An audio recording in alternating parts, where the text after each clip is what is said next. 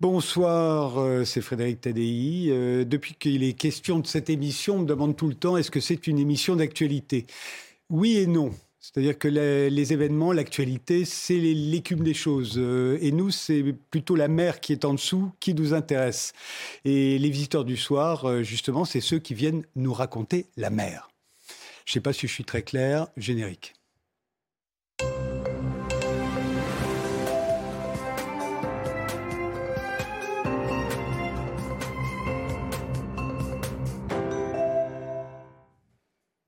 Et les visiteurs euh, ce soir sont Jean-Emmanuel Bibot, euh, médecin, chercheur, professeur à l'université. Il va nous raconter comment l'intelligence artificielle est en train de révolutionner la médecine. Laurent Alexandre, qui a été chirurgien dans une autre vie et qui a beaucoup écrit sur l'avenir de la médecine et sur l'avenir de l'intelligence artificielle. On va se demander également pourquoi tant de Français sont opposés à la réforme des retraites. Euh, avec Michel Maffezoli, il n'est pas encore là, il sera avec nous en duplex. C'est l'auteur des de l'ère des soulèvements et pourquoi tant de jeunes aussi sont opposés à la réforme des retraites? Et ça, c'est Céline Marty qui a une réponse dans son livre Travailler moins pour euh, vivre mieux. Et puis on va revenir au temps où la France comptait 130 départements à Rome, Amsterdam, euh, Bruxelles, Barcelone, euh, Hambourg, Mayence toutes ces villes étaient des préfectures françaises. Euh, c'était sous Napoléon, mais est-ce que tout ça faisait d'excellents Français? C'est ce que va nous dire euh, Aurélien Lignereux, l'auteur euh, de L'Empire de la paix. Et sur cet aspect peu connu de l'Empire napoléonien, l'historien Thierry Lenz, le directeur de la Fondation Napoléon, est également présent. Et l'on commence avec une mathématicienne, c'est Clotilde Fermagnan. Euh, Clotilde, vous êtes professeur de mathématiques à l'Université Paris-Est Créteil, affilié au laboratoire de recherche mathématique d'Angers. Euh, la France manque cruellement d'ingénieurs. Euh, le patron de Thales l'a encore dit ce matin dans une grande interview au JDD. on manque d'ingénieurs et de scientifiques. Vous qui êtes prof de maths, est-ce que vous avez une explication? Alors effectivement, là, on manque de scientifiques. On a l'impression que notre pays connaît une certaine désaffection pour les sciences. Et dans, ce que, dans les métiers que vous citez, il y a, il y a les mathématiques qui sont euh, en fond euh, sous-jacent. C'est le tronc commun. C'est le tronc commun. voilà. disons que les mathématiques servent, euh, pour les autres sciences. Et, et alors, si on manque d'ingénieurs, c'est parce qu'en fait, on manque de gens qui font des mathématiques ou... Je pense qu'on, oui, oui, on manque, de, on manque de, de, jeunes qui se dirigent vers ces filières scientifiques, en fait, en, général. Et il y a une certaine inquiétude aussi qui en est moins qu'avant. Donc, mmh. voilà, c'est un petit peu le... Vous, en tant que prof, vous le constatez? En tant que prof, nos amphis sont pleins. Ils ne sont pas forcément grands. Quand il y a eu la réforme Blanquer, euh, euh, elle avait provoqué une, baisse drastique des heures de mathématiques enseignées au lycée. Euh, je vous avais invité sur Europe 1 à ce moment-là, à l'époque, pour pousser un cri d'alarme. vous avez été entendu puisque la réforme a été ensuite corrigée. Est-ce que l'enseignement des maths dans le secondaire est revenu à la normale? Alors, revenu à la normale, euh, on ne peut pas encore dire. Hein. Non, c'est toujours moins qu'avant. Disons qu'il y a eu une heure et demie de plus euh, en maths, essentiellement en seconde ou en première, en première plutôt. Voilà, en première, au moment où ça se sépare, en fait, en, première, où les, jeunes choisissent leur spécialité. Donc, c'est là où il y a une heure et demie de, de maths qui a été remise dans le, dans le tronc commun. C'est toujours pas énorme, quoi. Donc, il faut voir ce qu'il faudra faire le bilan dans un an. on verra euh, ce que ça donne. on manque de professeurs de maths, pourquoi?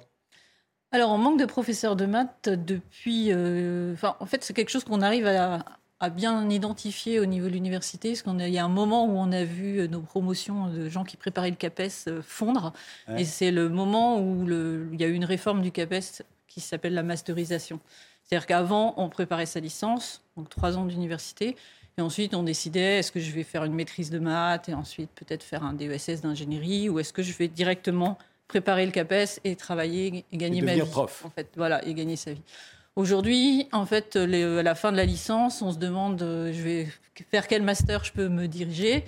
Et donc les jeunes ont beaucoup de propositions, dont l'enseignement, mais aussi toutes ces, tous ces masters euh, qui amènent vers des métiers euh, d'ingénierie. Vous voulez dire qu'en fait, avant, il fallait trois ans, en gros, d'études pour être prof de maths. Aujourd'hui, il en faut cinq. Et quand on a fait cinq ans d'études en maths, on peut prétendre à des emplois bien mieux rémunérés que prof de maths, c'est ça? Alors on peut le voir, voilà, on peut le voir comme ça. Je dirais qu'en fait, au moment où ils se posent la question, les jeunes, euh, ils ont plein de possibilités autres et qui, et donc finalement, ceux qui vont vers l'enseignement, c'est les gens qui sont très motivés. Voilà. le bon côté des choses, si on peut toujours voir le, verre plein, hein, le verre à moitié plein, c'est qu'on a des, on a des, les jeunes qui se dirigent vers, euh, vers le professorat, enfin, qui veulent être enseignants, ils sont motivés, parce qu'ils ont une certaine vocation assez chaude. Donc en fait, si on voulait de nouveau qu'il y ait beaucoup de professeurs de maths, comme autrefois, euh, il faudrait euh, baisser un tout petit peu le nombre d'années d'études oh, c'est plus complexe. Je pense qu'une petite revalorisation aussi, peut-être salariale, ça pourrait être pas mal aussi. Hein, parce que voilà, je, dirais que le, entre quelqu'un qui a fait 5 ans d'études et qui devient enseignant de mathématiques et quelqu'un qui a fait 5 ans d'études et qui devient data scientist, c'est pas les mêmes salaires. Oui. Donc voilà, donc c'est sûr qu'il y a un aspirateur du côté des. Laurent Alexandre qui, qui, sourit. Euh. Ah bah, les, les, gens ne se rendent même pas compte. En France, au moment où nous parlons, là, début 2023, les très bons spécialistes des LLM, comme ChatGPT, ont à 30 ans un salaire annuel entre 1 et 3 millions d'euros. 1 à 3 millions d'euros. Je parle des bons, hein, des bons spécialistes de ChatGPT et des autres LLM. Donc effectivement, quand on voit comment on paye les professeurs de mathématiques au lance-pierre, eh ben, quand on peut être développeur en intelligence artificielle, eh bien, on ne va pas dans la fonction publique de l'éducation, on va chez les géants du numérique faire des développements informatiques autour de l'IA. Est-ce qu'il y a toujours euh, moins de filles que de garçons dans les filières mathématiques euh, et scientifiques en général? Alors ça, c'est un effet pervers de, de, la réforme, en fait. Comme euh, maintenant, un jeune, à la fin de la seconde, il choisit ses matières principales. Il ne va plus dans ces corridors où il y avait les aspirateurs à bons élèves, qui étaient les classes économiques et sociales et puis scientifiques, ils choisissent leur matière. En fait, on a vu le nombre de filles décroître dans les, ah dans les blocs de maths. C'est terrible, ça. Alors oui, oui, mais je pense que c'est juste. Euh, je crois que j'ai deux choses à leur dire là. Si, je peux, c'est le moment jamais. C'est que premièrement, il y a un théorème d'existence. Il existe des femmes qui font des mathématiques. Oui. Il y en a, j'en rencontre. Euh, voilà, il y en a, à tous les niveaux. Hein. Il y en a des célèbres, il y en a des moins célèbres. C'est aussi important que de savoir qu'il y a des moins célèbres. Et puis euh, la deuxième chose, c'est que faire des mathématiques, c'est pas forcément s'enfermer dans une tour devenir une sorte d'asset, euh, des mathématiques, vêtu d'une robe de bure, qui fait des calculs euh, interminables et abscons. Hein. C'est aussi toucher, euh, comme vous l'avez dit, à des, thématiques qui sont importantes pour, pour, pour, notre Mais vous croyez que c'est ça qui les dissuade? On a, on a souvent dit, mais c'est peut-être une, une, vue de l'esprit, mhm. que les, les, les, filles, bien que très bonnes en mhm. maths, n'allaient pas dans les filières mathématiques parce qu'on finissait par les convaincre que c'était un truc de garçon. oui, mais enfin, peut-être qu'on les convainc que c'est un truc de garçon, mais je pense aussi qu'elles ne se rendent pas forcément compte qu'en faisant des mathématiques, par exemple, on peut, apporter sa pierre à des, sujets importants. Donc, je pensais au cancer, par exemple. Pour lutter contre le cancer, aujourd'hui, on utilise des modèles mathématiques et des modèles de croissance de tumeurs. Et on a besoin de personnes qui travaillent sur ces modèles, qui les analysent, qui font des statistiques autour de ça. Et donc, euh, il y, a des métiers qui, à fort euh, retour, euh, à fort impact sociétal, en fait. Jean-Emmanuel Bibot, qui est professeur euh, de cancérologie. Oui, bah, effectivement, enfin, nous, on collabore euh, beaucoup de laboratoires qui font des mathématiques, euh, qui font du machine learning. Donc, effectivement, il y a des applications très concrètes en fait, de la science. Et c'est vrai qu'on est assez loin parfois des clichés qu'on peut avoir de, de, choses très, très abstraites. Et c'est bon de le rappeler de temps en temps. Oui. Mais, euh, à quoi ça sert les mathématiques exactement? Parce qu'une des raisons mmh. pour lesquelles, euh, notamment du fait de la réforme Blanquer, on n'était plus obligé de faire des maths, plus personne ne voulait en faire, c'est qu'on a l'impression que à la fois c'est très abstrait, c'est très compliqué. Autrefois c'était sélectif, mais maintenant ça l'est moins. Euh, mais on a surtout l'impression que c'est inutile. Or ça ne l'est pas.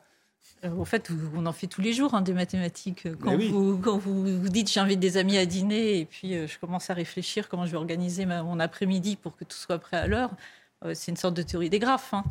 Donc euh, voilà, je dirais qu'on fait tous des mathématiques, on en fait un niveau plus ou moins important.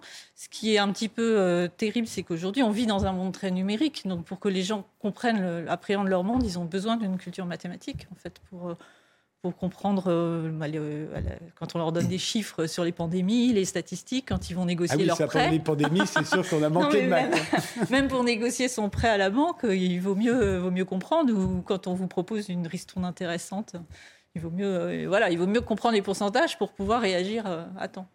Il y, a une, il y a une véritable école mathématique française, euh, au moins depuis René Descartes et Blaise Pascal. on n'a jamais cessé de, de produire d'éminents mathématiciens. On a mmh. d'ailleurs un, un, grand nombre de médailles de Fields en, en mathématiques. du fait que le niveau générale en mathématiques en France baisse euh, du fait qu'il y a de moins en moins de professeurs, euh, du fait qu'il y a de moins en moins d'élèves, du fait qu'il y a de moins en moins de filles. Euh, est-ce que c'est menacé, ça? Je dirais c'est un petit peu faux. Enfin, j'aime bien la comparaison avec le sport. Donc, on connaît pas beaucoup de pays qui ont juste des, qui gagnent des médailles d'or sans avoir un réseau de clubs locaux et puis sans avoir aussi la conviction parmi les gens que c'est important de faire du sport, qu'il faut, qu'il faut avoir une activité physique son petit niveau. Euh, s'il n'y a pas ça, on n'a pas de grands sportifs. Hein. Ben, c'est un petit peu pareil pour nous. On a besoin que les, que les gens se rendent compte que les mathématiques sont quelque chose d'important, que les dirigeants se rendent compte que les mathématiques sont quelque chose d'important, que la culture mathématique fait partie de la culture au même titre que la culture historique et, qu'on a besoin que le, citoyen, il ait, la citoyenne ait un certain, un certain, une certaine culture scientifique, pas seulement mathématique d'ailleurs. ça, c'est le niveau, un petit peu le niveau euh, de base. ensuite, on a besoin du niveau un peu professionnel, quand on est des ingénieurs et puis des mathématiciens professionnels. Après, ça, va, ça arrive. Mais euh, il y, a besoin de tous les niveaux pour, euh, pour construire la pyramide. Donc en fait, c'est un petit peu illusoire de se dire oh, bah, tout va bien. On a eu une médaille Fields il y a deux ans ça va. Quoi. On a encore notre classe à Louis Grand, ça va. On a encore l'école supérieure, ça va. Il y a deux ans, il était iranien d'origine et depuis, il a changé, je crois. Euh, non, je pensais à Hugo, euh, à Hugo Dumini, le copain. D'accord. Il, y en a eu un juste avant. Aurélien voulait. Oui, à votre question, à quoi servent les mathématiques, Napoléon Vous aurez répondu les mathématiques, ça sert à faire la guerre. Euh, il en a été l'exemple. Et, et, sous l'Empire, c'était plutôt l'inverse. une jeune génération d'opposants, après, se plaindra que sous l'Empire, il, y avait, il y avait trop d'ingénieurs. En fait, l'époque était aux, militaires et aux ingénieurs, et c'était une pensée desséchante. D'ailleurs, pour faire l'artillerie, à l'époque, euh, alors du temps de Napoléon, ça n'existait pas, mais après, c'était tous des polytechniciens. Ça existait. Polytechnique existait. Polytechnique, C'est la euh, Polytechnique a été créée à la fin de la Révolution.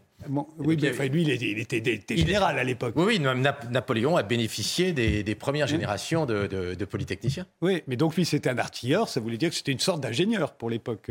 Bien sûr. je crois que la conquête, euh, quand il est parti en Égypte, il est parti avec un bataillon de mathématiciens. De mathématiciens, il était, il, était pas mauvais en maths. Il avait une bonne culture scientifique. Il, mm. était d'ailleurs assez curieux. Il, il, il, était allé voir euh, la pile par Volta euh, au, début du 19e, et puis il discutait beaucoup astronomie et mathématiques avec Laplace. C'était un esprit très, très curieux et qui était plutôt doué en sciences ça ne l'a pas empêché de rater le sous-marin. De... oui, mais là aussi, il n'a pas raté le sous-marin parce que c'est une légende. Hein. Il, a, il a effectivement demandé à ce qu'on l'étudie, mm. puis ça ne fonctionnait pas. Donc, euh, bon, il ne l'a pas utilisé. Mais il faisait par exemple des concours d'équations avec le général Gourgaud à Sainte-Hélène quand il s'ennuyait. Donc, c'était quand même une activité assez saine. mais pour, pour euh, rebondir un peu sur ce que disait madame, euh, je, crois que c'est probablement là qu'on a un vrai projet. C'est-à-dire on, cherche des projets sans arrêt mobilisateurs de la nation, etc. La matière de l'éducation est évidemment celle qui devrait être prise en charge euh, comme, comme une grande cause nationale, là, pour le coup. Hein. On voit bien, c'est vrai pour les maths, c'est vrai euh, pour la littérature, c'est vrai pour les sciences, c'est vrai pour tout. Hein. Il, y a, là quelque chose à redessiner. La France a été longtemps euh, très très grand pays scientifique, enfin jusqu'aux années 60. Euh, elle a donné euh, des tas d'inventions, des tas de savants. le nombre de prix Nobel, de médailles Fields est très nombreux. On fait toujours défiler Polytechnique en tête du défilé du 14 juillet. Et autour de tout ça, il n'y a, pas un véritable projet. Et, c'est probablement, enfin, si euh, notre ministre de l'Éducation cherche un projet, et il y en a, il y en a un très beau là, hein, c'est de relancer un petit peu euh, cette instruction publique euh, qui est devenue une espèce de chose où on met tout et, pas forcément les choses qui sont utiles pour réussir vraiment dans la vie. Mais là, c'est vraiment les maths qui sont en péril. Vous avez cette impression dans votre génération, Céline Marty il y a une méfiance ou un désamour envers les maths alors, je ne suis pas représentante d'une génération euh, ni d'un rapport aux mathématiques. Par contre, euh, ce qu'on voit dans l'enseignement supérieur, euh, moi, je, suis, je travaille actuellement à l'université pour ma thèse, et ce dont on se rend compte aussi, c'est qu'il y, y, a des gens qui font leur parcours universitaire en France et qui ensuite partent parce qu'il n'y a pas de débouché en France dans les carrières universitaires. Au CNRS, c'est très compliqué. Et donc, l'enjeu pour garder nos ingénieurs, c'est aussi de mettre les moyens dans les structures de recherche euh, et notamment il y a des enjeux euh, de financement euh, majeurs, que ce soit au niveau universitaire et donc de l'enseignement supérieur, comme au niveau de la recherche. Nous, en France, on est très bon pour faire des musées et je crois qu'il y a un projet de maison des maths, hein, la maison Poincaré, en référence à Henri Poincaré, évidemment, grand, grand mathématicien du début du XXe siècle. aux États-Unis, en Allemagne, il y a des musées des maths, pas en France. Alors en France, il y a une maison des mathématiques et de l'informatique ah. à Lyon. Il ne faut pas que je oui. mes collègues lyonnais. Mais euh, effectivement, on va ouvrir à l'Institut Henri Poincaré une maison, donc la maison Poincaré, qui sera un espace de, médiation, de rencontre en fait entre recherche et, euh, et public, grand public. Grand public, c'est-à-dire que la cible, c'est vraiment le, les, les, gens à partir de la quatrième, les jeunes à partir de la quatrième. C'est un moment où ils arrêtent de faire des maths. Quoi. Voilà, au moment où il faut qu'ils fassent des maths. Alors c'est un projet qui est porté par le CNRS et Sorbonne Université. Mais qu'est-ce qu'on met dans une maison des mathématiques ah, alors, qu'est-ce qu'on met dans une maison des mathématiques? C'est une très belle question. Qu'est-ce qui peut te donner envie d'y aller? Je veux dire, déjà, Il y a des objets patrimoniaux aussi. Donc, pendant un moment, on s'est dit c'était peut-être un musée, mais il n'y a pas assez de musées patrimoniaux pour d'objets patrimoniaux pardon pour être un musée. C'est des, très beaux objets en fait en, bois qui représentent des, surfaces ou des courbes hein, mmh. et qui étaient, enfin surtout des, courbes, ça fait des intersections de surface hein, et qui, qui, qui sont à l'institut Henri Poincaré actuellement. Ensuite, ça c'est un petit peu la partie muséale, si je puis dire. Et c'est un endroit en fait où on va, on va, il y a un parcours pour les jeunes avec euh, différents niveaux de, présentation des mathématiques, présentation des parcours, des métiers des mathématiques, présentation de, des, mathématiques en interaction avec les autres sciences. Et puis il y a une petite cerise sur le gâteau qui a un, espace immersif en fait, dans l'immersion dans le mouvement brownien par un procédé, euh, bah, par, euh, comment ça s'appelle, euh, réalité augmentée. Là, On va mettre un casque et puis on va découvrir ce que c'est que le mouvement brownien. Qu'est-ce que vous mettriez dans une, un musée des mathématiques, vous, Laurent Alexandre? Pour faire venir les gens, j'entends. Ah, l'histoire des grands mathématiciens et l'histoire des, gens puissants qui étaient bons en mathématiques. Napoléon en est un bon exemple de montrer que les mathématiques sont quand même une voie royale pour accéder au pouvoir, à toutes les formes de pouvoir. Vous savez qu'il y a des gens qui ne veulent pas le pouvoir. Tout le monde veut le pouvoir sous une forme ou sous une autre, soit économique, soit financier, soit religieux. Mais ce qui me paraît important aujourd'hui, et moi je suis un grand défenseur des mathématiques, c'est que dans le monde ultra complexe dans lequel on est en train de rentrer, avec l'explosion de l'intelligence artificielle, l'explosion des biotechnologies, de la génétique, etc. Si les Français n'ont pas une culture euh, mathématique de base leur permettant de comprendre les sciences, ils vont être complètement paumés. On va avoir une génération de gens qui vont être paniqués. On va avoir des gilets jaunes au carré, des gens qui vont être paumés, qui vont être dans un monde qu'ils ne comprendront pas, qui vont être dans une espèce de brouillard cognitif où ils seront euh, complètement aveuglés par la complexité scientifique du monde. Donc il est fondamental que les Français de 2050 aient une culture scientifique et il n'y a pas de culture scientifique sans culture mathématique. Alors bien sûr, ça demande un effort et c'est pas très à la mode aujourd'hui de demander aux gens de faire des efforts, mais c'est sûr que les mathématiques c'est plus compliqué que la sociologie mais c'est quand même plus important. Et c'est pour ça qu'il faut qu'on convainque la jeune génération qu'il faut faire des mathématiques pour euh, comprendre le monde de demain, même si c'est un peu plus compliqué de faire des mathématiques que des matières un peu plus fastoches. On va maintenant euh, parler des retraites. Pourquoi il y a tant de Français qui sont opposés à une réforme des retraites? Euh, Michel Maffezoli vient de nous rejoindre. Il a entendu le mot mathématiques. Tout de suite, il a bondi. Le journal, on se retrouve juste après. Deux tiers des Français, selon les sondages, sont opposés à la réforme des retraites et une bonne partie d'entre eux euh, acceptent l'idée qu'on bloque le pays pour que le gouvernement euh, change d'avis. Euh, alors, j'aimerais bien que avoir des explications pourquoi, euh, pourquoi autant de Français euh, sont opposés à, la réforme. Et, et oh, je vais poser la question à Céline Marty, mais d'abord euh, à Michel Maffezoli qui nous a rejoint. Michel Maffezoli est sociologue, c'est le théoricien de la postmodernité, c'est l'auteur de l'ère des soulèvements, du temps des peurs, de la logique de l'assentiment. alors Michel Maffezoli à votre avis, pourquoi il y a tant de Français qui s'opposent aussi résolument à la réforme des retraites? Bah, je crois qu'on est dans un moment, vous venez de citer mon livre L'ère des soulèvements, où euh, il y a un tel désaccord entre le pouvoir institué et ce que j'appelle pour ma part la puissance populaire que tout est bon pour faire des soulèvements. Tout est bon. Hein, dans le sens simple du terme, et ce, que je fais, c'est pas de la sociologie. Hein. Moi, j'étais pendant 34 ans professeur de sociologie à la Sorbonne, mais je suis plus un, renifleur social. Et mes chers collègues, parfois, me contestaient le titre de sociologue parce que justement, j'étais pas très scientifique et je mettais pas des mathématiques dans mes analyses. Mais là, en la matière, quand je dis prétexte, ben, c'est que tout, comme cela fut le cas pour les Gilets jaunes, pour le convoi des, des libertés, euh, si je suis encore en un peu plus paradoxal, même dans les grands rassemblements musicaux juvéniles où les gens se rassemblent pour se rassembler. Voilà, mon hypothèse, moi, c'est que c'est être ensemble pour être ensemble. Hein. dans un moment où on a voulu euh, sautement isoler les gens, euh, leur faire mettre des muselières et autres gestes barrières, euh, on, est dans un moment, et je pense que cela va continuer, où il y aura, des, je dis bien, hein, une, espèce de, de, griserie de la liesse d'être ensemble. Voilà. Et donc, actuellement, c'est ce thème de, des retraites qui, est, en cause. Pour moi, si on prend un peu de hauteur, je me souviens l'avoir dit euh, dans une discussion avec un président précédent, euh, euh, qui était Sarkozy, qui le premier a lancé cette idée de, valeur travail. Je lui ai expliqué d'une manière un peu ironique que dans ce, il était marxiste sans le savoir, puisque c'est dans le capital de Marx qu'on trouve cette valeur travail. Et pour moi, c'est la contestation essentiellement de cette valeur travail. Hein. C'est-à-dire que dans le fond, de plus en plus les jeunes, mais pas que, mais n'ont plus envie de perdre leur vie à la gagner. Hein, euh, faire de sa vie une œuvre d'art, quelque chose qui met l'accent sur d'autres éléments que la valeur travail.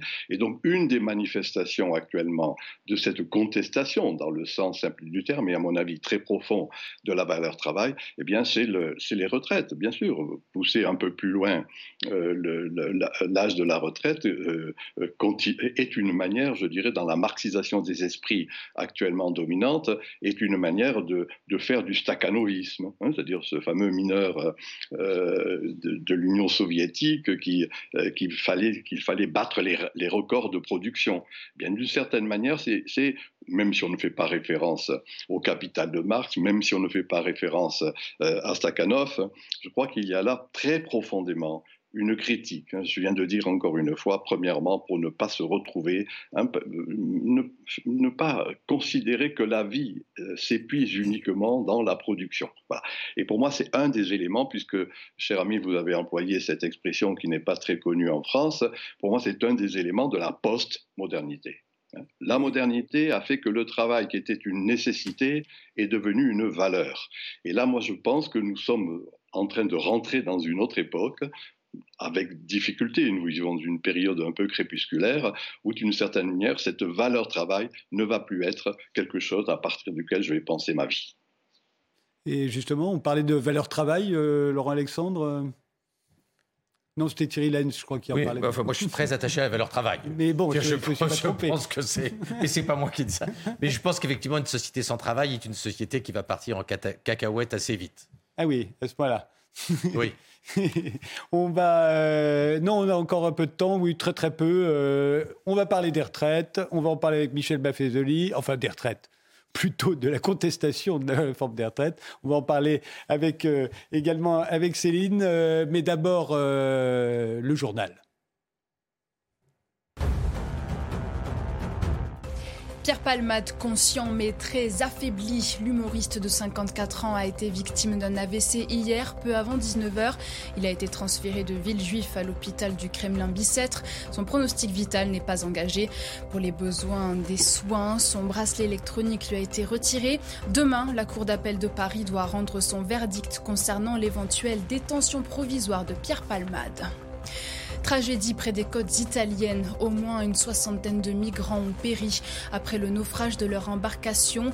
Près de 120 personnes se trouvaient à bord selon les gardes-côtes, plus de 200 d'après les pompiers. La chef de la Commission européenne appelle à redoubler d'efforts pour réformer le droit d'asile. Et puis triste nouvelle pour les fans de rock alternatif français. François Gilles Lazaro est décédé hier soir à Paris d'une septicémie. Il était âgé de 66 ans. Le fondateur des groupes Pigalle et les Garçons Bouchés souffrait de problèmes de santé depuis quelque temps. Il a marqué son époque dans les années 80-90 avec notamment le tube dans la salle du bar tabac de la rue des Martyrs. Pourquoi une telle opposition euh, parmi les Français euh, face à la réforme des retraites euh, Michel Maffezoli nous dit que la, valeur travail n'est plus une valeur. Alors Céline Marty, vous êtes professeur agrégé de philosophie, vous êtes l'auteur de Travailler moins pour vivre mieux. comment vous expliquez, vous, la mobilisation en général des Français, mais particulièrement des jeunes Vous êtes d'accord avec Michel Maffezoli? Euh, Oui, sur les, la, contestation de, de fond, le modèle de société qui est rejeté. en effet, c'est ça qui est très intéressant et de voir que c'est partagé de, depuis des points de vue assez différents. C'est-à-dire que quand on dit que la majorité des Français sont opposés à la réforme des retraites, c'est notamment plus net chez les actifs, c'est-à-dire les personnes qui sont en emploi ou en recherche d'emploi, puisque c'est 93% des actifs qui sont opposés à la réforme. Donc les premières personnes concernées par la réforme y sont opposées. Euh, et, c'est intéressant de voir que à l'occasion de cette réforme, euh, qui peut sembler euh, technocrate sur la façon dont elle est appréhendée, on voit des mouvements de jeunesse qui s'organisent, on voit des mouvements féministes qui s'organisent, des grèves spécifiquement donc de jeunesse, Youth for Climate par exemple, des grèves féministes qui s'organisent aussi le 8 mars. Et donc on a l'impression qu'à l'occasion de cette réforme, les, protestations finalement s'agglomèrent pour contester tout un projet de société en fait productiviste qui consiste à demander sans cesse plus d'efforts sans se poser la question de pourquoi on produit telle ou telle chose, pourquoi on travaille en fait, à, quoi sert notre travail. On se dit simplement qu'il faut continuer d'alimenter la machine, qu'il faut continuer à faire toujours plus d'efforts pour des raisons comptables. Et là finalement ce que, ce que contestent tous ces mouvements d'opposition, c'est les finalités de cette réforme et c'est les finalités du travail. Parce qu'on voit bien, et ça c'est notamment montré par les organisations euh, de jeunesse euh, engagées dans les mouvements euh, climatiques, enfin dans les mouvements écologiques, que ce qui est pointé, c'est aussi des conséquences écologiques de la réforme, à savoir alimenter le productivisme, alimenter les effets, des conséquences de notre production sur notre écosystème, sur les êtres humains aussi, qui sont mis dans cette machine productivistes qui sont abîmés par elle. Euh, et donc, on voit que euh, cette, euh, cet agenda politique est l'occasion d'une contestation de notre projet de société plus globalement. D'une certaine façon, c'est pas nécessairement uniquement une critique de la postmodernité, puisque ces, ces, résistances face à un modèle de production imposé, elles sont là très, depuis très longtemps dans notre histoire. On a plein de témoignages de révoltes paysannes, ouvrières au Moyen Âge, dans plutôt contre les impôts. Hein. Ah, contre les impôts. Non, c'était aussi contre les techniques de travail, euh, les techniques de production imposées. Ça, c'est très clair avec le capitalisme industriel, le modèle de la fabrique euh, et de la manufacture. Euh, donc, c'est pas uniquement une spécificité postmoderne. Euh, dans notre imaginaire récent, on pense à 68, ne plus perdre sa vie à la gagner et envisager d'autres activités de la vie, les conséquences que ça a eu dans les années 80 en termes de réformes sur le temps libre, la réduction du temps de travail, mais en fait, euh, on peut le relier à toute une contestation euh, d'un mode de vie productiviste euh, qui est beaucoup plus ancien. Une contestation qui est plus ancienne. Aurélien Lignereux oui, dans tous les cas, l'historien peut se réjouir parce que vous savez, l'historien, c'est un peu un fossoyeur et donc plus le champ de bataille est, nourri et acharné, plus il y aura des restes à exhumer. Et en l'occurrence, hein, les mobilisations du style de celles que nous vivons hein, par rapport aux retraites, c'est un, un, très beau moment puisqu'on a des conflits de valeurs des conflits de normes euh, qui permettent un petit peu de prendre en, écharpe les, les, valeurs antagonistes hein, au sein même d'une société, euh, sans compter que, que les retraites, hein, pour les historiens, se donnent des, de très beaux dossiers de pension qui permettent ensuite de faire euh, l'histoire de, de l'État. Donc, voilà, Mais par-delà l'intérêt historiographique, je pense que l'enjeu, c'est aussi de voir à quel point ça touche existentiellement et corporellement les, les, travailleurs, en fait. Parce que ce qui se passe dans ces contestations, c'est de dire vu les conditions de travail actuelles, on ne peut pas travailler deux ans de plus. Euh, et donc ça, je pense que l'histoire euh, fait un travail intéressant euh, rétrospectivement. mais là, ce qui est intéressant, c'est aussi l'expression d'une souffrance qu'on n'écoutait pas jusque-là, finalement. On, on, se croirait un peu, enfin, ça nous rajeunit, on est dans les années 60, c'est-à-dire on entendait exactement la même chose, mais sauf qu'après, les gens qui défendaient ce type de position, ils allaient au boulot parce qu'ils avaient une sorte de noblesse à travailler, etc et c'était pas moins dur euh, que ça l'était aujourd'hui. Ça l'était C'était beaucoup plus. Probablement plus. Et, et voilà, bon, bah, c'est bien parce qu'au fond, euh, l'histoire euh, se répète toujours deux fois, disait Marx. Hein, une fois vraiment et puis une autre fois en farce. C'est un petit peu ce que je suis en train d'entendre. Oui, mais avant la farce, euh, je pense que l'enjeu, et d'ailleurs c'était noté dès les années 70, euh, cette urgence euh, écologique, elle était renseignée. depuis 72 au moins, on avait déjà des témoignages sur la pollution atmosphérique, sur la finitude des ressources, sur les conséquences. il y en avait au 19e siècle, il y, en avait, il, y en avait, il y en a toujours eu. Il y a, il y a, toujours eu des gens qui étaient incommodés à la fois par les horreurs, par les odeurs, par euh, le FOG à Londres, etc. Enfin, je veux dire, voilà. Non, ça c'est le capitalisme industriel, hein, c'est pas l'histoire de l'humanité. Hier soir, vous avez reçu Jean Jouzel qui se demandait euh, pourquoi finalement, qui espérait qu'on écoute un peu plus les scientifiques qui alertaient depuis 40-50 ans. Je pense que c'est le temps de le faire. Euh, on n'a on plus le choix de se dire qu'on va attendre que l'histoire se répète en boucle. Pour vous, l'opposition à la, à la réforme des retraites, notamment dans les jeunes générations, elle vient de l'angoisse climatique. Mais bien sûr, de se dire d'une part, est-ce qu'on va pouvoir, euh, est-ce qu'on va pouvoir dans 20 ans travailler dans les mêmes conditions qu'aujourd'hui? Ça, c'est pas sûr. Vous avez vu les conditions de travail qu'on a eu déjà cet été avec la sécheresse, avec les canicules, euh, pour les travailleurs les plus exposés à ça, que ce soit le bâtiment, que ce soit dans les hôpitaux, les soignants, etc. Euh, l'urgence climatique, elle est vécue dans les corps déjà aujourd'hui. Et de se dire en plus que les corps de 62 à 67 ans, ils sont aussi les plus sensibles à la chaleur et à la dégradation des conditions de travail. Et donc de se dire qu'on va en plus charger la barque alors même qu'on ne sait pas ce que ça va être de travailler euh, à plus 4 degrés en France, euh, ça va être compliqué. Je vais demander à Michel Maffezoli euh, ce qu'il en pense. vous aviez pensé à cet argument, Michel? Euh, lequel argument le, fait que dans cette opposition à la réforme des retraites, il y a beaucoup d'angoisse de, climatique, notamment dans les jeunes générations. Ah. Oui, oui. Enfin, moi, personnellement, je considère que l'écologie reste dans le schéma euh, productif. On parle du développement durable. Moi, j'ai proposé un néologisme qui c'est écosophie. Hein, donc, euh, mais d'une certaine manière, c'est une sensibilité, un autre accord avec la maison commune qui est en jeu. Vous voyez, euh, en écoutant le, débat que qu'on vient d'avoir là, je pense qu'on est dans une vraie transmutation épocale. Hein. En même temps, soyons clairs, la postmodernité, c'est pas quelque chose de nouveau. Pour moi, c'est le, jeu de spirale. Hein. La postmodernité, c'est un nouveau Moyen Âge, si je puis dire. On voit revenir, pas exactement au même niveau, ce que dans notre progressisme bené et destructeur, et les saccages écologiques en sont l'expression, on avait cru dépasser. Transmutation, c'est-à-dire que c'est plus simplement. Il y a un grand penseur, un grand historien américain qui s'appelle Thomas Kuhn, Structure des révolutions scientifiques, qui montrait que ce qui a fait la performativité de la modernité européenne, précisément, eh bien, c'était le rejet du, ludique, du festif, de l'onirique, au nom simplement du rationalisme et, du de la production, hein, aboutissant, je rappelais tout à l'heure, Sakhanov, hein, le sakhanovisme qui a triomphé à l'Union soviétique.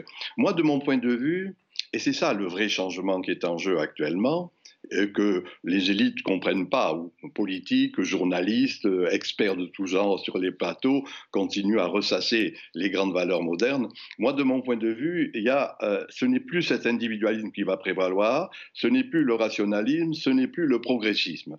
Et par contre, il y a retour de ces éléments que l'on avait laissés de côté, ludiques, festifs, onériques. Et dans le fond, euh, les grandes manifestations qui se font actuellement, eh bien, même s'ils n'emploient pas les termes que je viens ici de dire, hein, qui sont des mots comme cela vaguement un peu savants, pour moi, il y a, ce retour-là de ces éléments qualitatifs de l'existence. Je parle très souvent avec des, je fais des conférences pour pas mal de chefs d'entreprise qui, eux, sont beaucoup plus subtils euh, que les, politiques, les experts, etc., parce qu'il faut qu'ils fassent du fric, il faut que ça marche. Et ils se rendent bien compte que, dans le fond, euh, ces jeunes managers qui arrivent, hein, comment les gérer? Eh bien, ce n'est plus simplement en mettant l'accent sur la valeur travail, mais euh, développer l'idée de création, de créativité. Donc arrêtons, si vous voulez, avec cette grande valeur travail euh, qui, fut une des manières d'agir sur la réalité, sur le concret.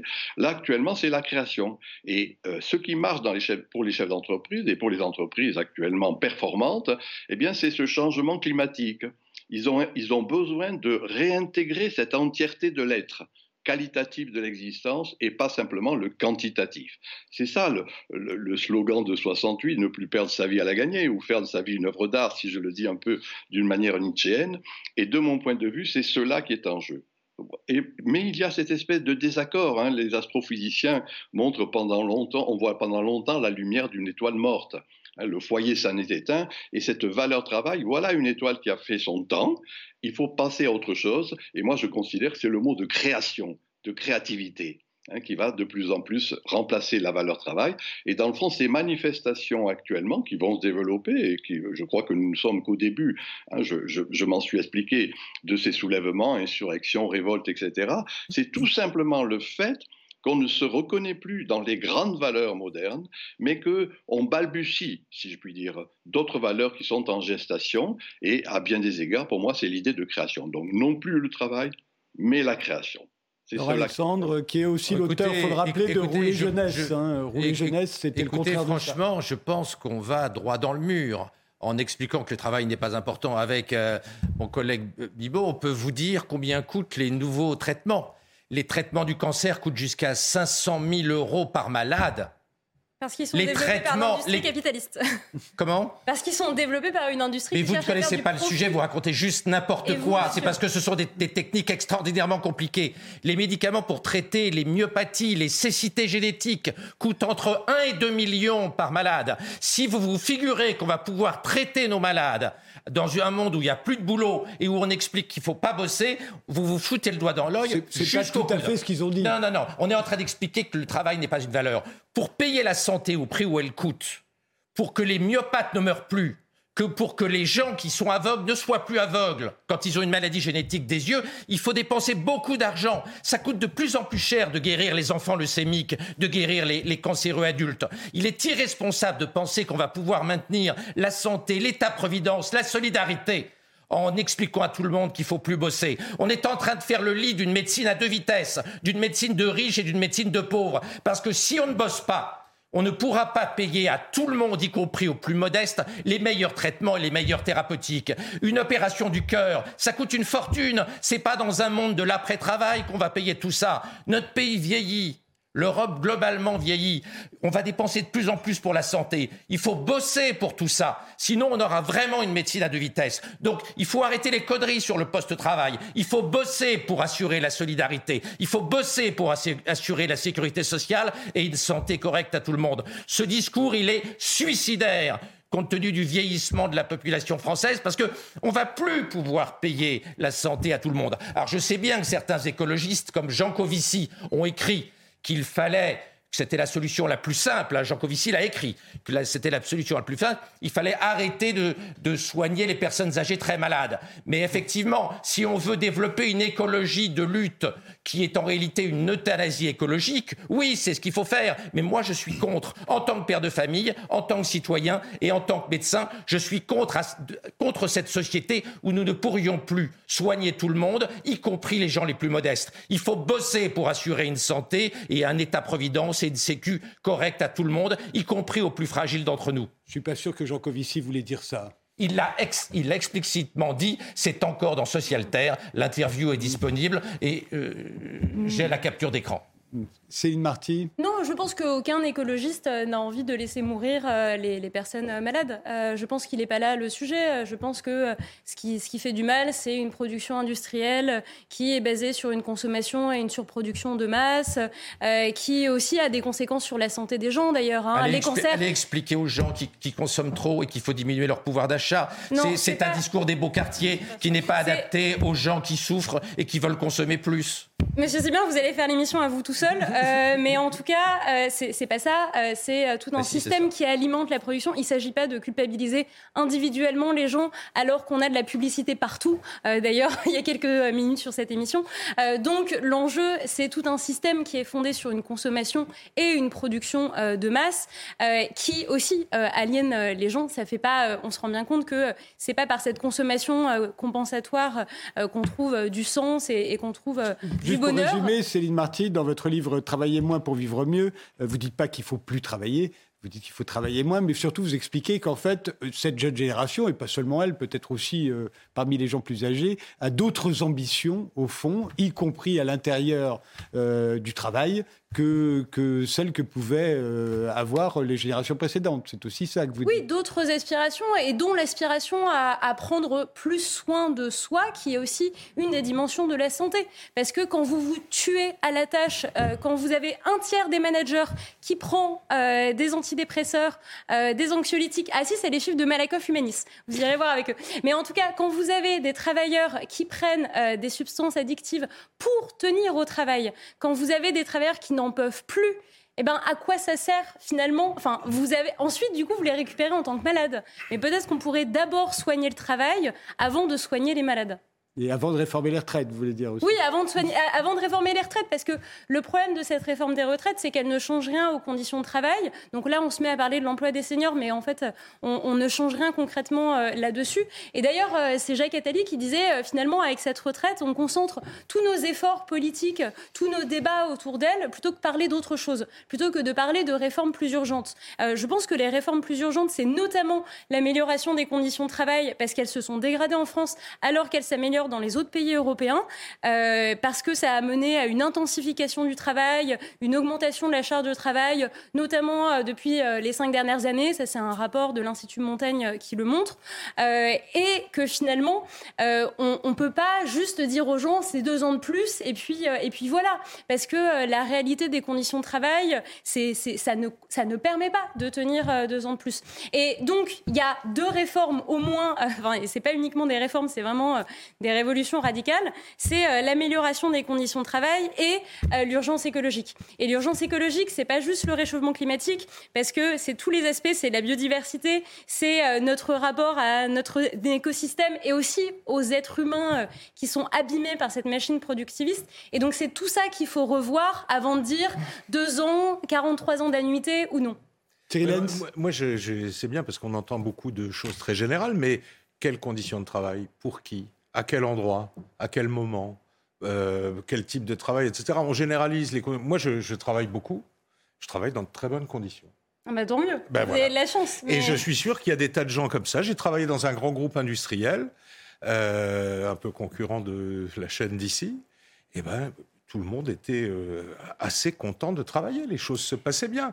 Qu'est-ce que c'est? C'est les gens souffrent, etc. Mais voilà, voilà cette société de la tristesse. Tout le monde est triste, y compris vous dans vos réformes. Tout ça, c'est triste. Vous savez, on n'a on a vraiment pas envie de vous suivre quand on entend ça. On n'a pas envie de suivre Madame Borne, qui a une tête d'enterrement à longueur de temps. Et c'est Alors, gouvernement alors, par ailleurs, euh, Non, mais, ni, l'un ni l'autre, ni l'un ni l'autre. Un peu d'enthousiasme, un peu de joie.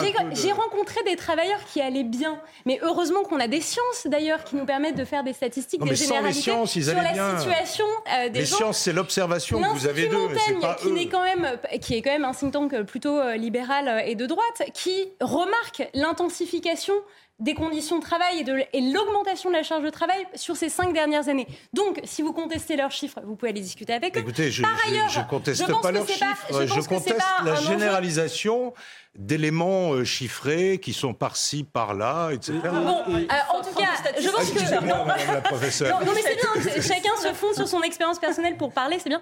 Mais euh, tout l'enjeu, et là vous dites que c'est un projet triste. Au contraire, Oui, c'est triste. ré- non, c'est le productivisme qui est triste. C'est le productivisme qui met en péril nos Eh conditions de oui. vie. Là, vous vous réjouissiez tout à l'heure de la météo qu'il allait faire beau là ces prochains jours. C'est une catastrophe cette sécheresse. Vous pouvez pas vous dire que euh, finalement c'est sympa parce qu'il fait beau. Non, c'est pas ça. Et donc, c'est le productivisme dans pas le lequel droit on vit. d'être content qu'il fasse beau. Voilà. Si, si, Donc, c'est le productivisme. Dans cette émission, on a tous les droits. Vous C'est le productivisme qui nous rend tristes. Et finalement, Non, tout l'enjeu, vous c'est de réorganiser, euh. c'est de réorganiser notre travail de manière plus heureuse aussi. Et ça, je pense que euh, M. Maffezoli sera d'accord avec ça. C'est d'une certaine façon, c'est de remettre aussi de la joie, de la création Oui, mais le travail et par D'abord nous punir, travail et puis aussi. après, oui. euh, J'ai- J'aimerais avoir l'avis euh, d'une mathématicienne comme Clotilde Fermamian et puis d'un d'un professeur en oncologie. Après tout, il s'y connaît un peu en santé. Clotilde, Euh, sur... tout, tout- Sur tout la ce qu'on vient de dire, cette valeur travail, ce, ce- Disons que j'aurais tendance à me fier aux statistiques de l'Institut Montaigne. S'ils ont dit qu'il y avait un certain nombre de, un certain pourcentage de gens qui se sont, qui, qui ne sont pas heureux, j'aurais tendance à le croire. Voilà. Je veux dire un chiffre. C'est pour le coup les statistiques, ça ne trompe pas. Si c'est 70. Oui, mais vous êtes contente de vos conditions de travail si je vous pose la question Ah, évidemment, moi je fais le métier que bah, j'aime. euh, voilà, je Oui, fais la recherche en confortable. Non, mathématiques. mais inviter des gens qui vont pas bien dans leur travail dans ce cas-là. Oui, voilà, Faut pas demander. le, le principe de, de ce- de- de cette émission n'étant pas de- de- de- d'inviter évidemment des gens qui ont des, des- des- des métiers particulièrement pénibles. pour Par contre, on parlait des ingénieurs tout à l'heure, des jeunes ingénieurs. Ce que je sais, c'est que les, les jeunes ingénieurs tournent. C'est-à-dire qu'ils restent rarement plus de deux ans dans un, dans un, dans un- dans un établissement. Et pourquoi? Parce qu'ils ne sont pas contents de leurs conditions de travail. Parce qu'ils se trouvent qu'ils travaillent trop. Parce que ils sont, ils- ils- leur travail n'a pas toujours de sens. Et ce que j'observe quand même chez les jeunes que qui m'entourent, c'est qu'il y a une quête de sens dans leur travail, en particulier chez les ingénieurs, et, qu'il y a quand même une difficulté pour les entreprises, pour justement avec ce turnover. Oui, oui. Et ça, euh, ça ils le disent. Les, les grands patrons le disent. Les chefs d'entreprise n'étant pas des imbéciles, ils vont, ils vont finir par en tenir compte. Et c'est comme ça que les choses se ah bah, régulent. C'est pas parce qu'on va nous dire, écoutez les gars, il faut. Oui, mais heureusement qu'on l'a dit. Heureusement qu'il y a des gens qui font des études pour dire que les ingénieurs ne sont pas contents. Non, non, mais Jean-Emmanuel Bibot. Moi, moi j'avais exercé euh, une liberté euh, qu'on exerce assez peu souvent, c'est que comme je ne suis pas expert ni de la retraite, ni de la sociologie, je ne vais pas donner mon avis. Mhm. Par contre, ce que je me remarque, c'est qu'on a vraiment l'impression d'avoir deux blocs qui n'arrivent plus à, se, à s'entendre, à, parler, et c'est ce qu'on voit en fait euh, dans la vie. après jour, dans, non, mais même dans les médias en, ce moment sur la réforme de retraite. Il n'y a plus de dialogue possible, il y a une très grande polarisation, et je suis étonné qu'on n'arrive plus à trouver de chemin un petit peu médian entre ces, entre ces deux positions-là.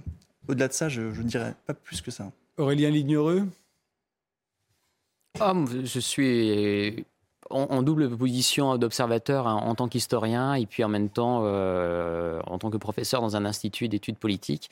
Donc je vois euh, les mobilisations, j'observe, euh, j'essaie de dialoguer avec les étudiants mobilisés. Mais... Michel Maffezoli, qu'on n'entend plus depuis qu'il a provoqué l'ire de Laurent Alexandre, on ne l'entend plus. Vous êtes toujours là, Michel? Je suis là, mais vous ne vous m'avez pas encore donné la parole. je vous la donne. si vous me la donnez, moi je la prends. Euh, tout d'abord, euh, moi j'ai pas de, euh, je, n'ai aucune conviction personnellement. Plutôt, mes convictions n'intéressent personne. Et pour tout vous dire, je suis un travailleur, et un gros travailleur, je crois, et mes livres le prouvent. Donc, je ne fais pas, quand je, je fais un constat sur ce que j'ai dit tout à l'heure sur la valeur travail, ce ne sont pas mes valeurs à moi que j'exprime. Et donc, je, suis fatigué par des gens qui nous imposent leurs valeurs dans des débats comme cela, qui, hein, un peu comme disait ce grand théoricien, quand j'ai rien à dire, je veux que ça se sache. C'est pas mon cas. Alors, au-delà de cela, je crois que oui, il y a une redéfinition des valeurs qui ont marqué la modernité. Redéfinition. Soyons clairs. Hein, on n'est pas dans le linéarisme, on n'est pas dans un progressisme. Quand hein, la droite raison et le bon sens réunis nous forcent à dire que quand sur 2000 ans de temps d'observation, on voit qu'il y a des époques. En grec, le mot époque, ça signifie parenthèse. Pour moi, il y a une parenthèse qui est en train de se fermer, une époque, hein, c'est la modernité, commençant au XVIIe siècle, s'achevant vers la moitié du XXe, et une autre époque est en train de s'ouvrir, ce que certains, je suis de cela, appellent la postmodernité. Donc changement de valeur, transition ou transmutation épocale. Et donc à ce moment-là, ben voilà, les grandes valeurs qui ont marqué à bien des égards, cette modernité ne fonctionne plus. Une de celles-ci est la valeur travail. Je veux donner un exemple. Encore une fois, les chefs d'entreprise ont le nez creux. Et ils savent comment il faut faire justement pour mobiliser de l'énergie.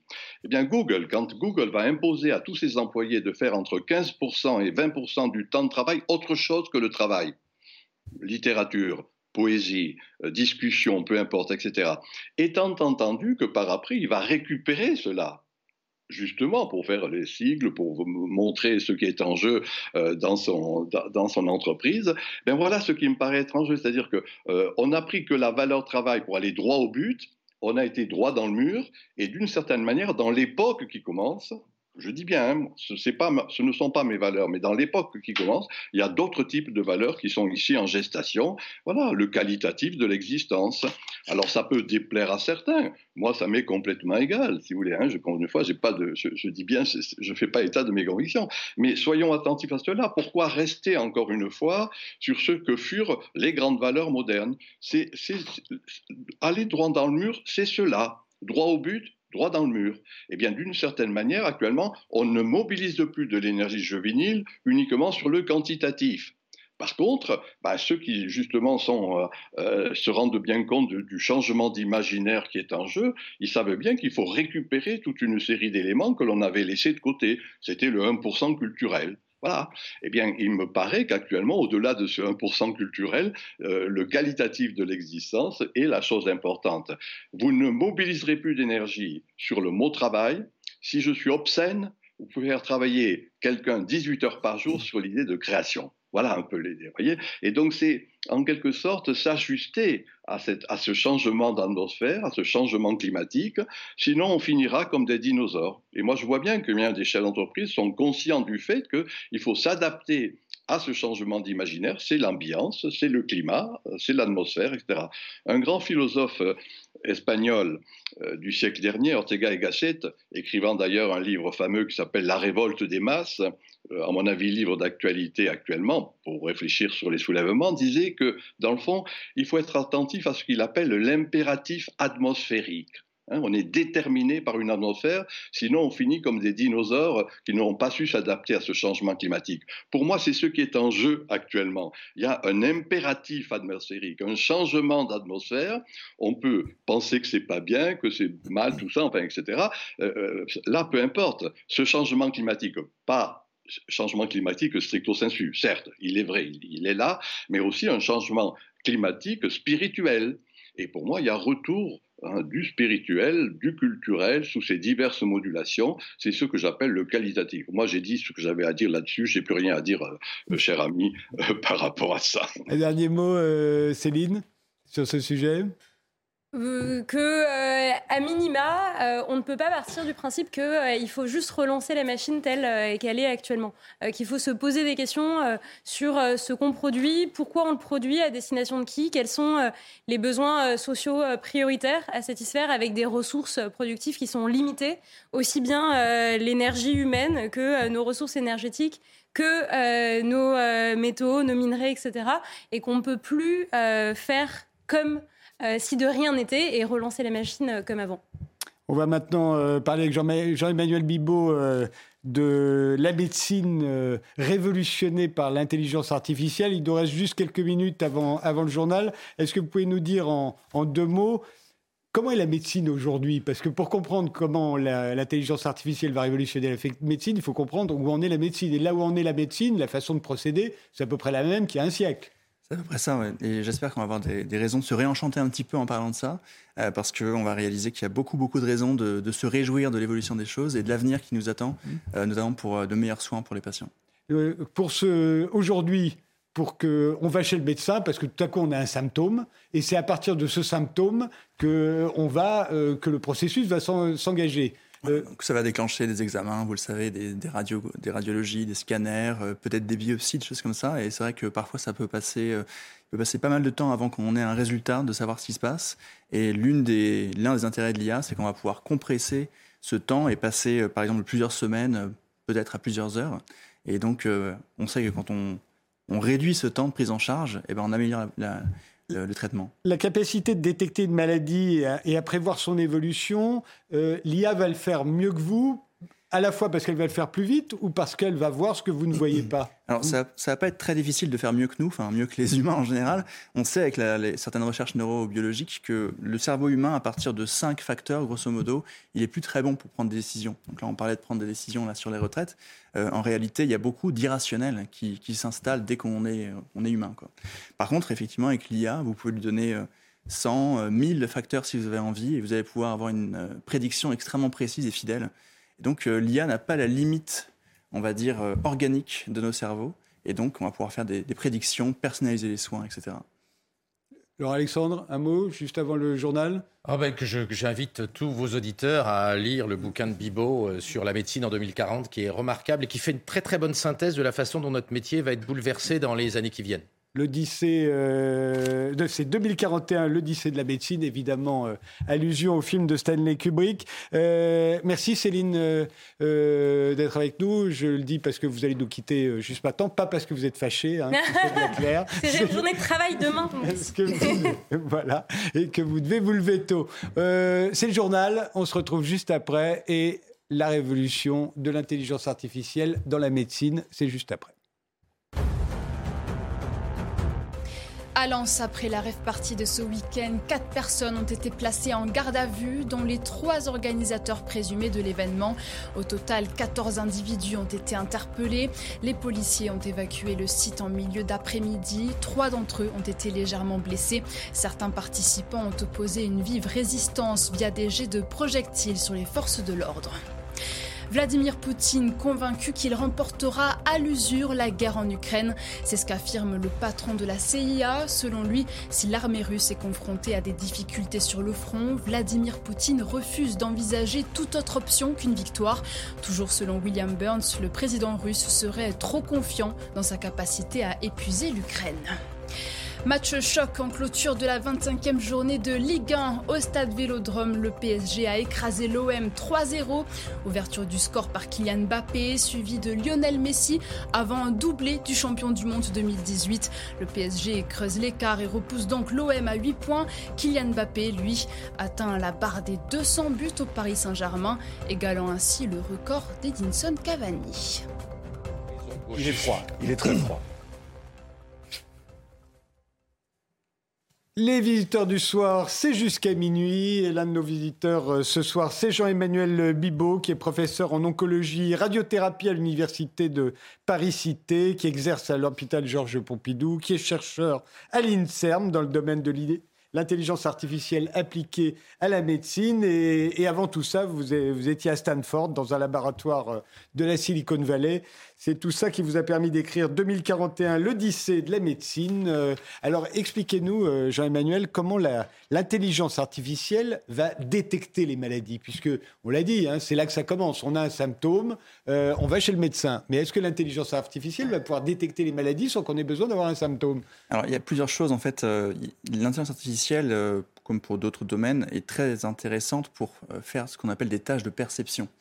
C'est-à-dire ce que font en fait les radiologues ou alors euh, les anatomopathologistes quand ils regardent sous microscope des petits morceaux de tumeurs qu'on peut éventuellement prendre avec des biopsies. Et pour ça, l'IA est capable de faire des choses que l'humain sait faire. C'est-à-dire, par exemple, repérer s'il y a un nodule sur un scanner thoracique, voir s'il y a un nodule sur une mammographie, ce genre de choses-là. Et ça, c'est ce dont on se sert quasiment un petit peu au quotidien déjà dans certains hôpitaux. Euh, via des collaborations avec des startups ou euh, des, entreprises qui euh, commercialisent ce genre de, logiciels-là. Mais là où c'est peut-être plus intéressant avec l'IA, c'est que, comme je le disais un peu tout à l'heure, c'est lorsqu'elle sait faire des choses que nous, on ne sait pas faire. Et donc très, très simplement, il y a l'exemple d'une étude qui a été publiée par une équipe australienne il y a déjà quelques années, où les, chercheurs ont pris des scanners qui avaient été réalisés aux urgences pour des patients, et qui étaient des scanners qui semblaient être normaux à un regard humain, on va dire. Et euh, comme ils avaient le devenir de ces patients auxquels ils se sont intéressés euh, cinq ans après leur scanner, ils ont essayé de voir s'ils pouvaient euh, apprendre à une IA à prédire le risque de décéder à partir d'un scanner qui semble totalement normal. Et ils montrent dans le, papier qui a été publié que ça marche plutôt bien. Donc ça veut dire que déjà aujourd'hui, même si ce n'est pas appliqué en routine clinique, hein, je ne vais pas faire peur, mais d'un point de vue strictement théorique, on peut utiliser des algorithmes qui analysent des images 3D scanners, et donc en gros qui analysent des niveaux de gris et qui arrive à trouver des corrélations au sein de ces niveaux-là pour prédire votre risque de décéder à 5 ans. Ce que l'humain, évidemment, euh, en tout cas euh, à l'heure actuelle, n'est absolument pas capable de faire. Et donc là, il détecte et en même temps, il prévoit l'évolution de la maladie. Alors c'est binaire. Hein. Souvent, en IA, on, fait des choses, on fait de la classification. Et c'est très très souvent binaire en fait. C'est soit 0, soit 1, soit vous êtes à risque, soit vous n'êtes pas à risque. Donc euh, une fois que vous savez ça, vous pouvez éventuellement faire une deuxième étape où vous allez essayer de déterminer la cause exacte du risque. Mais euh, dans ce papier-là, c'était très, très, très binaire et c'est très souvent le cas mm. euh, en IA.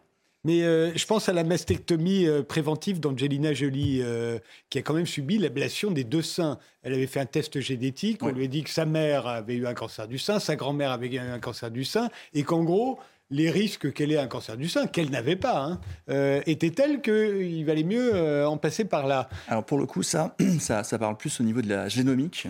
Et on a des très fortes associations statistiques entre une mutation, en l'occurrence le BRCA, pour Angelina Jolie, mais il n'y a pas que elle, il y a bien sûr euh, d'innombrables patientes. Mais je trouve qu'elle en a parlé, et donc euh, on, peut, on peut, se permettre de le dire. notamment aux États-Unis à la démocratisation de ce genre de test-là, et aussi à la démocratisation et à la discussion sur la mastectomie prophylactique, c'est-à-dire préventive, bilatérale. Et donc ça, ça, ça n'implique pas directement de l'IA, en fait. Ça implique une corrélation entre un facteur très fort et un risque. Mais on sait aussi que l'IA, comme je vous l'expliquer, pourrait analyser euh, une mammographie de sein chez une personne qui n'est pas porteuse mmh. euh, d'une mutation et prédire à l'avance voir quelque chose. Absolument. Est-ce qu'elle peut le faire avec euh, avec la psychiatrie, par exemple une, une dépression Est-ce que est-ce que est-ce que l'intelligence artificielle est capable de, de voir venir une dépression? Alors, en fait, ce qui est intéressant, c'est qu'on aurait plutôt la notion que l'IA ne marche pas très bien sur tout ce qui semble être un petit peu euh, impalpable, entre guillemets, euh, psychologique ou psychiatrique. La santé en mentale. réalité, voilà, la santé mentale. en réalité, la santé mentale, c'est un des premiers euh, domaines à, laquelle l'IA a été consacrée, notamment dans les années 60 aux États-Unis. et ça continue à être très utilisé. Je vais vous donner deux exemples qui vont parler aux plus jeunes. Facebook, par exemple, a un algorithme qui permet de détecter dans vos posts euh, les, idées suicidaires ou les connotations un petit peu d'idées noires ou dépressives euh, de ce que vous faites. Et lorsque euh, il y a donc cette fameuse classification en risque, eh bien, ça déclenche une alerte type hotline anti-suicide pour prévenir le suicide. Alors c'est intéressant parce que on se dit que c'est bien parce que ça va réduire le risque de suicide, mais ça pose aussi pas mal de questions sur la surveillance de masse, euh, les algorithmes qui vont aller voir tout ce que font les décrète que tout à coup vous êtes en danger sous prétexte que vous avez lu, lu voilà. euh, à rebours ou que vous avez écouté un peu trop longtemps une chanson de si, on est paranoïaque, déprimante. On, peut, imaginer qu'on se retrouve un peu dans le Brésil où euh, au tout début il y a une toute petite erreur administrative et tout d'un coup il y a une sorte de machine qui se met en marche autour de vous pour une erreur administrative. là on pourrait imaginer ce genre de choses là aussi avec l'IA si on ne fait pas attention à la façon dont elle est utilisée. Le deuxième exemple très parlant, c'est euh, pour le coup c'est une équipe de chercheurs qui a fait ça, c'est qu'ils ont pris euh, vos photos Instagram. Vous savez que les jeunes aiment beaucoup Instagram, Facebook c'est déjà un petit peu has-been chez les jeunes. Et donc ils ont euh, regardé si simplement à partir des filtres que vous utilisiez ou à partir des couleurs qu'il y avait dans vos photos, ils pouvaient prédire votre risque de, dépression. Et ça marche aussi. Donc ça veut dire que les photos que vous utilisez, que vous postez sur Instagram, en fait, peuvent aussi prédire votre risque de dépression. Et ça pose beaucoup de questions parce que on a l'impression qu'inconsciemment, on participe à, un réseau social et qu'on met des photos sympas de son plat ou de paysage. Mais ce qui se passe en réalité, c'est que théoriquement, si vous avez votre vraie identité sur votre compte, ce qui est souvent le cas, euh, quelqu'un d'extérieur pourrait prédire votre risque dépressif. Et imaginons qu'un employeur ou qu'un assureur ou qu'une banque puisse euh, et veuille vous profiler de cette façon-là, il pourrait théoriquement le faire déjà actuellement. Donc ça pose plein de questions éthiques et sur la façon dont on va se servir de ces IA-là dans les années qui viennent. Laurent Alexandre. Ah, c'est tout à fait vrai, mais euh, l'IA prédit assez bien le risque suicidaire, plutôt mieux que les psychiatres à partir du dossier médical. Et effectivement, sur les réseaux sociaux, on peut savoir euh, beaucoup de choses de nous. D'ailleurs, on, a pu montrer que sur notre profil Facebook, il est possible de déterminer la structure de notre sexualité à partir de nos posts et à partir de notre graphe social. Donc, un individu qui voudrait nous manipuler, à partir de nos posts sur les réseaux sociaux, pourrait déterminer des tas de choses sur notre structure psychiatrique, sur notre sexualité, sur notre, euh, sur, notre, notre structure psychanalytique, voire même sur nos, nos opinions euh, politiques. Donc c'est vrai que cette société de l'IA nous rend relativement transparents, mais ça, ce sont des, ce sont des, c'est le côté négatif qu'il faut voir. C'est le côté positif, c'est que l'explosion de la puissance informatique. Hein, on a maintenant des ordinateurs qui réalisent un milliard de milliards d'opérations chaque seconde. Mais encore faut-il qu'ils aient les, bonnes données. Bien sûr, mais, des données, on, en a de plus en plus. Et on fait des progrès considérables dans la capacité de l'intelligence artificielle à,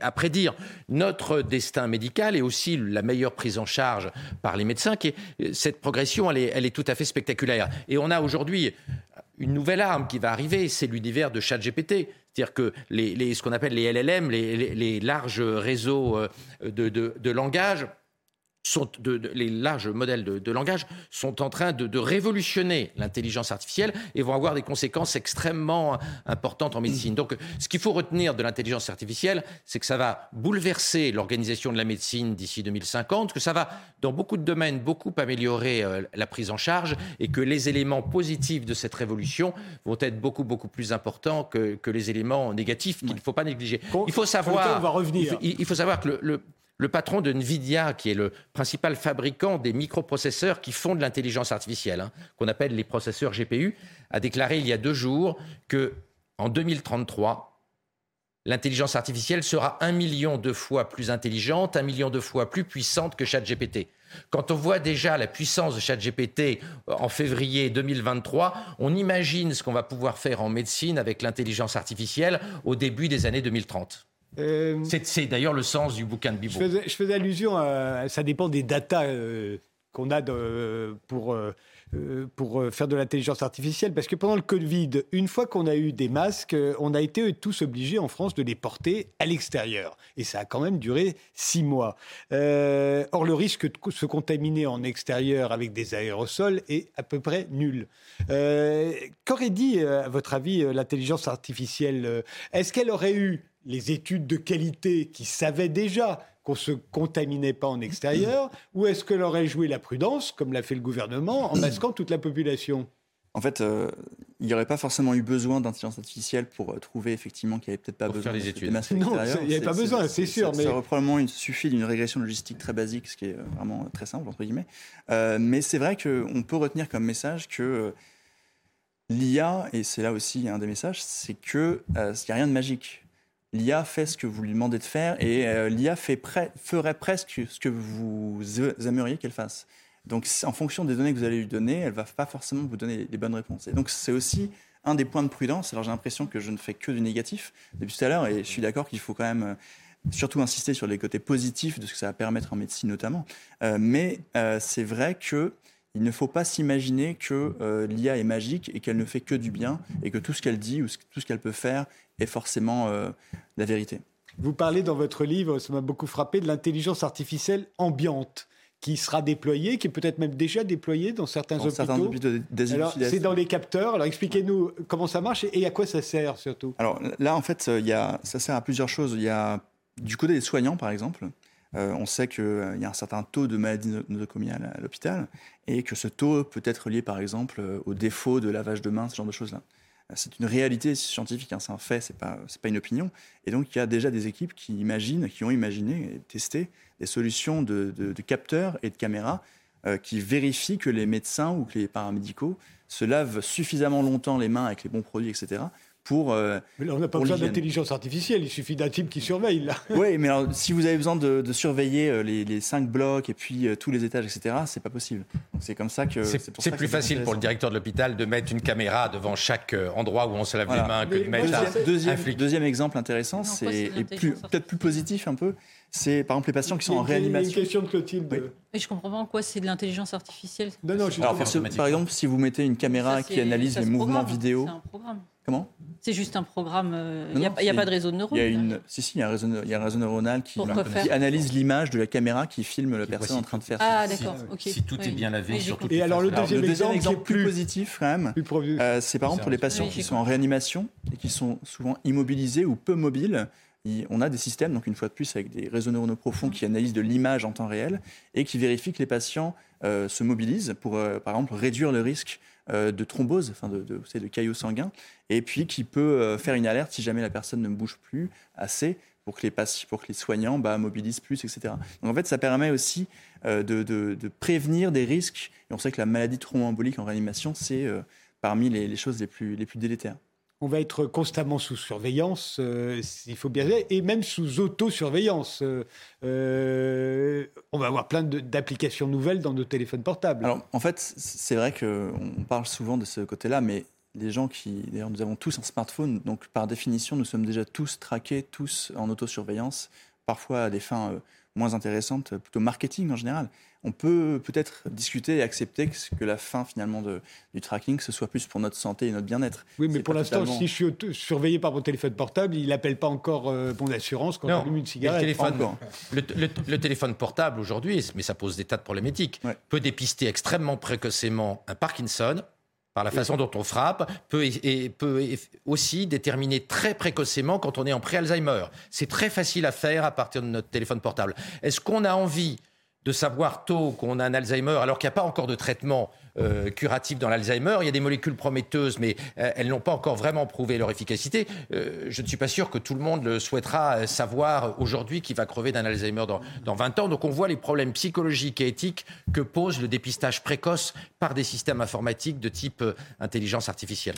Il, y a quand même, une notion de probabilité derrière. En fait, ce que vous dira l'intelligence artificielle, c'est quelle probabilité sur, le, sur, le pré, sur le pré-Alzheimer, à partir de, votre comportement sur un téléphone portable, on va déterminer à 100% si vous êtes rentré. C'est très facile. Mais là, il y a même plus d'intelligence artificielle. La richesse, oui, c'est à, mi-chemin entre du, réseau de neurones et de la statistique basique, mais en fonction de l'évolution de, votre vitesse de frappe, de votre vocabulaire, de la richesse des associations d'idées, on va, pouvoir déterminer à, 100% euh, si vous êtes en pré-Alzheimer ou pas. Autre application euh, mobile On, on va parler d'applications quand même plus positives. Euh, c'est vrai qu'on a l'impression que tout ce qu'on dit depuis tout à l'heure, c'est que des choses qui ah font un peu peur, c'est un peu Big Brother. Moi aussi j'aime bien, mais je peux comprendre que ça semble que ça soit un peu angoissant. on peut aussi quand même parler des choses très très concrètes qui existent déjà d'ailleurs. Hein. Euh, par exemple, en, radiothérapie, on a besoin de cibler les tumeurs pour envoyer mmh. donc des rayons dessus. Et ce ciblage a été fait manuellement par des, par des médecins sur ordinateur, coupe par coupe. Donc, quand vous avez 300 euh, coupes à, à dessiner, mmh. ça prend beaucoup, beaucoup de temps. Ça peut prendre plusieurs heures ou une demi-journée dans les cas les plus complexes. Et donc, euh, on, a déjà des algorithmes de deep learning, pour le coup, qui prennent les scanners en 3D et qui vont faire ce contourage, cette, ce, dessin en 3D de la tumeur de façon instantanée ou en 2 à 3 minutes. Et donc, Là où c'est intéressant, et c'est un des messages importants, je pense, c'est qu'on a souvent l'impression que l'IA va déshumaniser la médecine, c'est-à-dire qu'on se dit que j'aurai plus mon médecin parce qu'il y aura de l'IA en face ou un robot en face. Et ce qui va se passer en réalité, c'est tout l'inverse, ça j'en suis absolument convaincu, c'est que toute la partie technique que les médecins font actuellement va être faite en partie ou intégralement par de l'IA, et toute la partie humaine, euh, l'empathie, la relation médecin-patient, etc., va être faite, va être, euh, si vous voulez, privilégiée, notamment, euh, enfin, grâce à l'IA. Donc en fait, on va avoir un effet paradoxal d'utilisation de techniques pour libérer du temps humain. Et ça, ce n'est pas une notion qui est très très souvent relayée quand on parle d'IA en santé. Je peux, je peux poser Oui, Thierry Lenz, bien en, en matière de recherche curative, c'est utile aussi. Ça, permet d'aller plus vite dans l'invention des médicaments. Les, domaines sont innombrables, mais en pharmacologie, et bien sûr, il y, a, il y a de la R&D qui se fait de plus en plus avec euh, de l'IA, notamment pour euh, trouver les conformations moléculaires qui permettent de créer de nouveaux médicaments, ou alors plus simplement aller chercher dans des dossiers médicaux euh, euh, et comprendre pourquoi tel patient qui prenait tel médicament de façon incidente, enfin, qui n'avait pas de rapport, a priori a été guéri plus rapidement qu'un autre. Donc on peut aller aussi rechercher des corrélations qui ne sont pas euh, visible forcément euh, à petite échelle pour un, pour un D'ailleurs, le, fondateur de ChatGPT, Sam Altman, il y a quatre jours, a, publié un, grand papier expliquant que selon lui, euh, ChatGPT et ses successeurs vont considérablement accélérer la science et la recherche scientifique, y compris la science médicale. Il est d'ailleurs, lui, son papier pose énormément de questions éthiques parce qu'il a déclaré qu'il était persuadé que l'intelligence artificielle forte c'est-à-dire supérieure à l'intelligence humaine dans tous les domaines, était une affaire de quelques mots, de quelques années.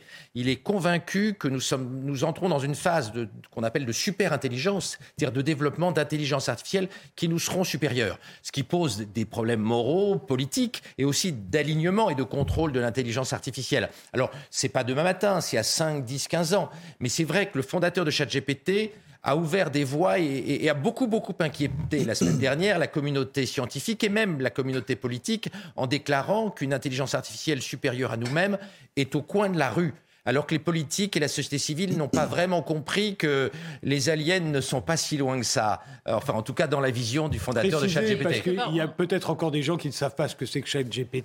ChatGPT, c'est la, nouvelle forme d'intelligence artificielle qu'on appelle les LLM. Hein. donc, ce sont des réseaux de neurones artificiels un peu particuliers qui sont capables de comprendre et de mimer le langage humain et de réaliser des, exposés sur n'importe quel sujet. Par exemple, on a là des, spécialistes de Napoléon.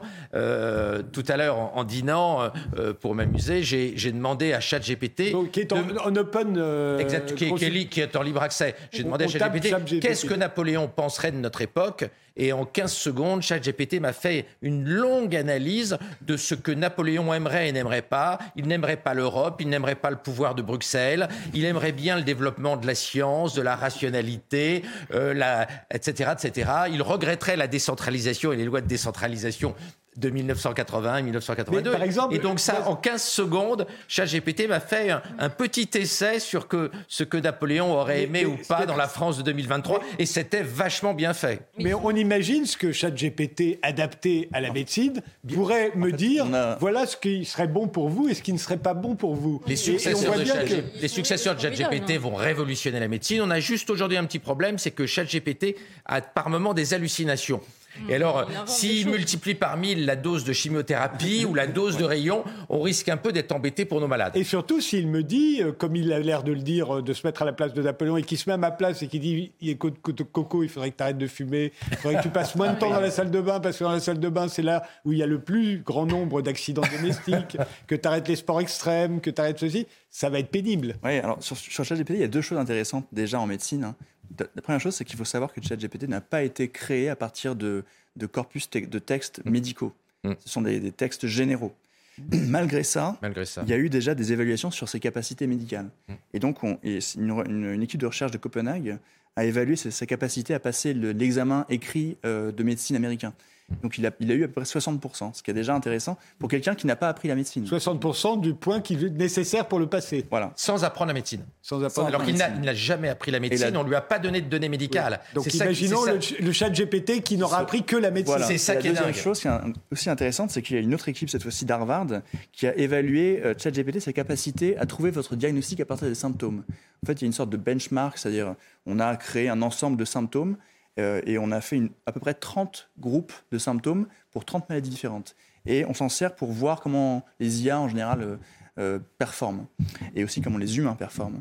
Et donc ChatGPT a réussi à trouver la bonne maladie à partir des symptômes dans 80% des cas, ce qui est mieux que les médecins humains qui, eux, faisaient à peu près 60% des cas. Mais je pardonne de vous interrompre, mais si je, suis face à mon médecin, face à vous, et que vous me dites je pense que tu as un cancer, je vous demanderai pourquoi pourquoi tu penses que j'ai un cancer euh, Je ne peux pas le demander à, de l'intelligence artificielle. je ne saurais jamais. Est-ce que je saurais comment elle a il, il, le, fera mieux que nous parce que ChatGPT sera capable de regarder par exemple tout notre génome et tout le génome de nos tumeurs, ce qui représente 20 000 milliards d'informations par cancéreux. Et ça, un médecin, aucun de nous n'est capable de traiter 20 000 milliards d'informations quand on a le malade devant nous. Et il sera capable de l'expliquer. Et en plus, ChatGPT est sauf quand il se fâche, est extrêmement empathique.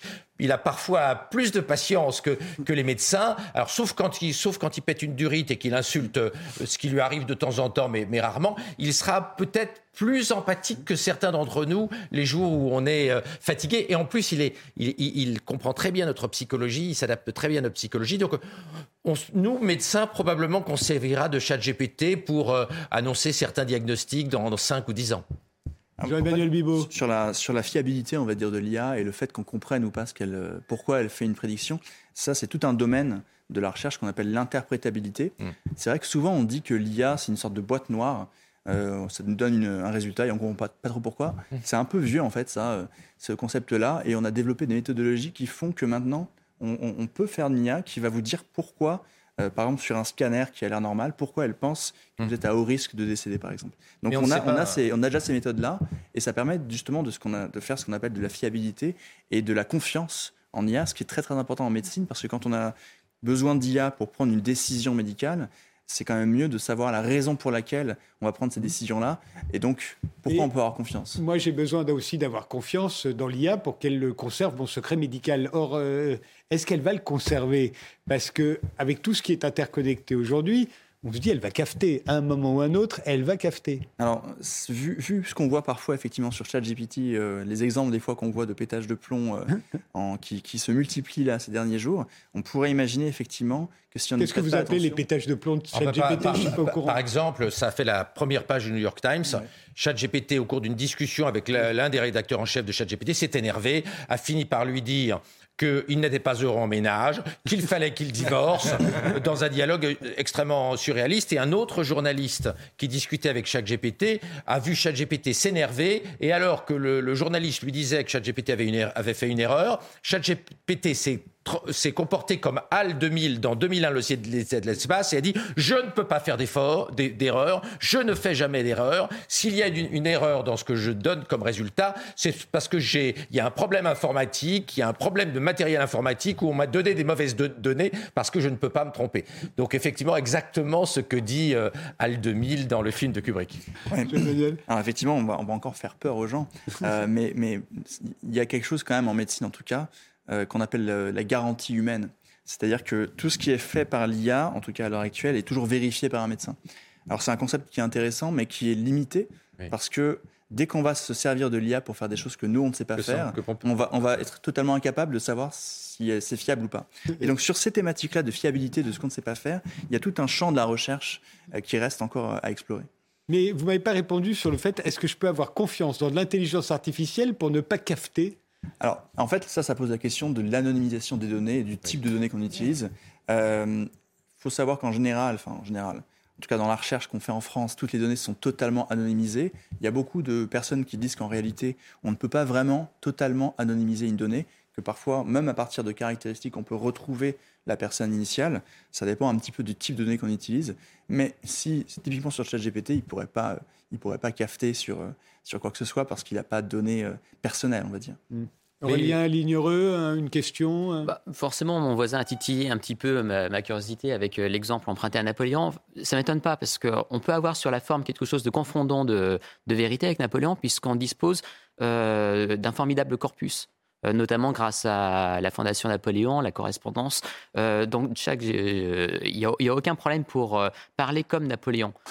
pour le fond, je suis beaucoup plus sceptique. donc voilà, pour l'instant, j'ai l'impression en histoire, voilà, on a une belle, belle machine à fabriquer des pastiches, une espèce d'exercice de style à la queneau alimenté, mais Bon, voilà, au niveau des interprétations de l'Europe euh, ou d'autres, hein, on, aura le temps d'en rediscuter. Juste rebondir sur Napoléon, il y a une société euh, avec laquelle la Fondation travaille qui s'appelle Vestigia, qui avait monté un petit, un petit jeu où on pouvait demander ce qu'on voulait à Napoléon. Mais, et bon, c'était un petit biquet qui fait ça dans son salon. Enfin bon, on lui a dit, mais de quoi l'as-tu nourri? Il lui dit, oh, je lui ai donné la proclamation de Sterlitz. C'est tout, c'est-à-dire 25 euh, lignes. Et en fait, ce, petit outil-là qu'on interrogeait, alors il répondait des choses, comme vous disiez, assez euh, acceptables, etc. Mais il parlait toujours d'Austerlitz. Dans, dans tous ces trucs, il disait, oui, c'est comme j'ai fait à Austerlitz. Alors, ça n'avait rien à voir, etc. Donc, alors que ChatGPT, dès à présent, l'a éduqué avec 300 000 milliards de mots. Ah bon. Donc, euh, c'est pas la déclaration de Sterlitz, c'est un petit peu plus. Oui, mais là, c'était pour le, le, faire être Napoléon. Je, comprends bien. Mais, Et en plus, Bibo disait ça très justement en matière de médecine.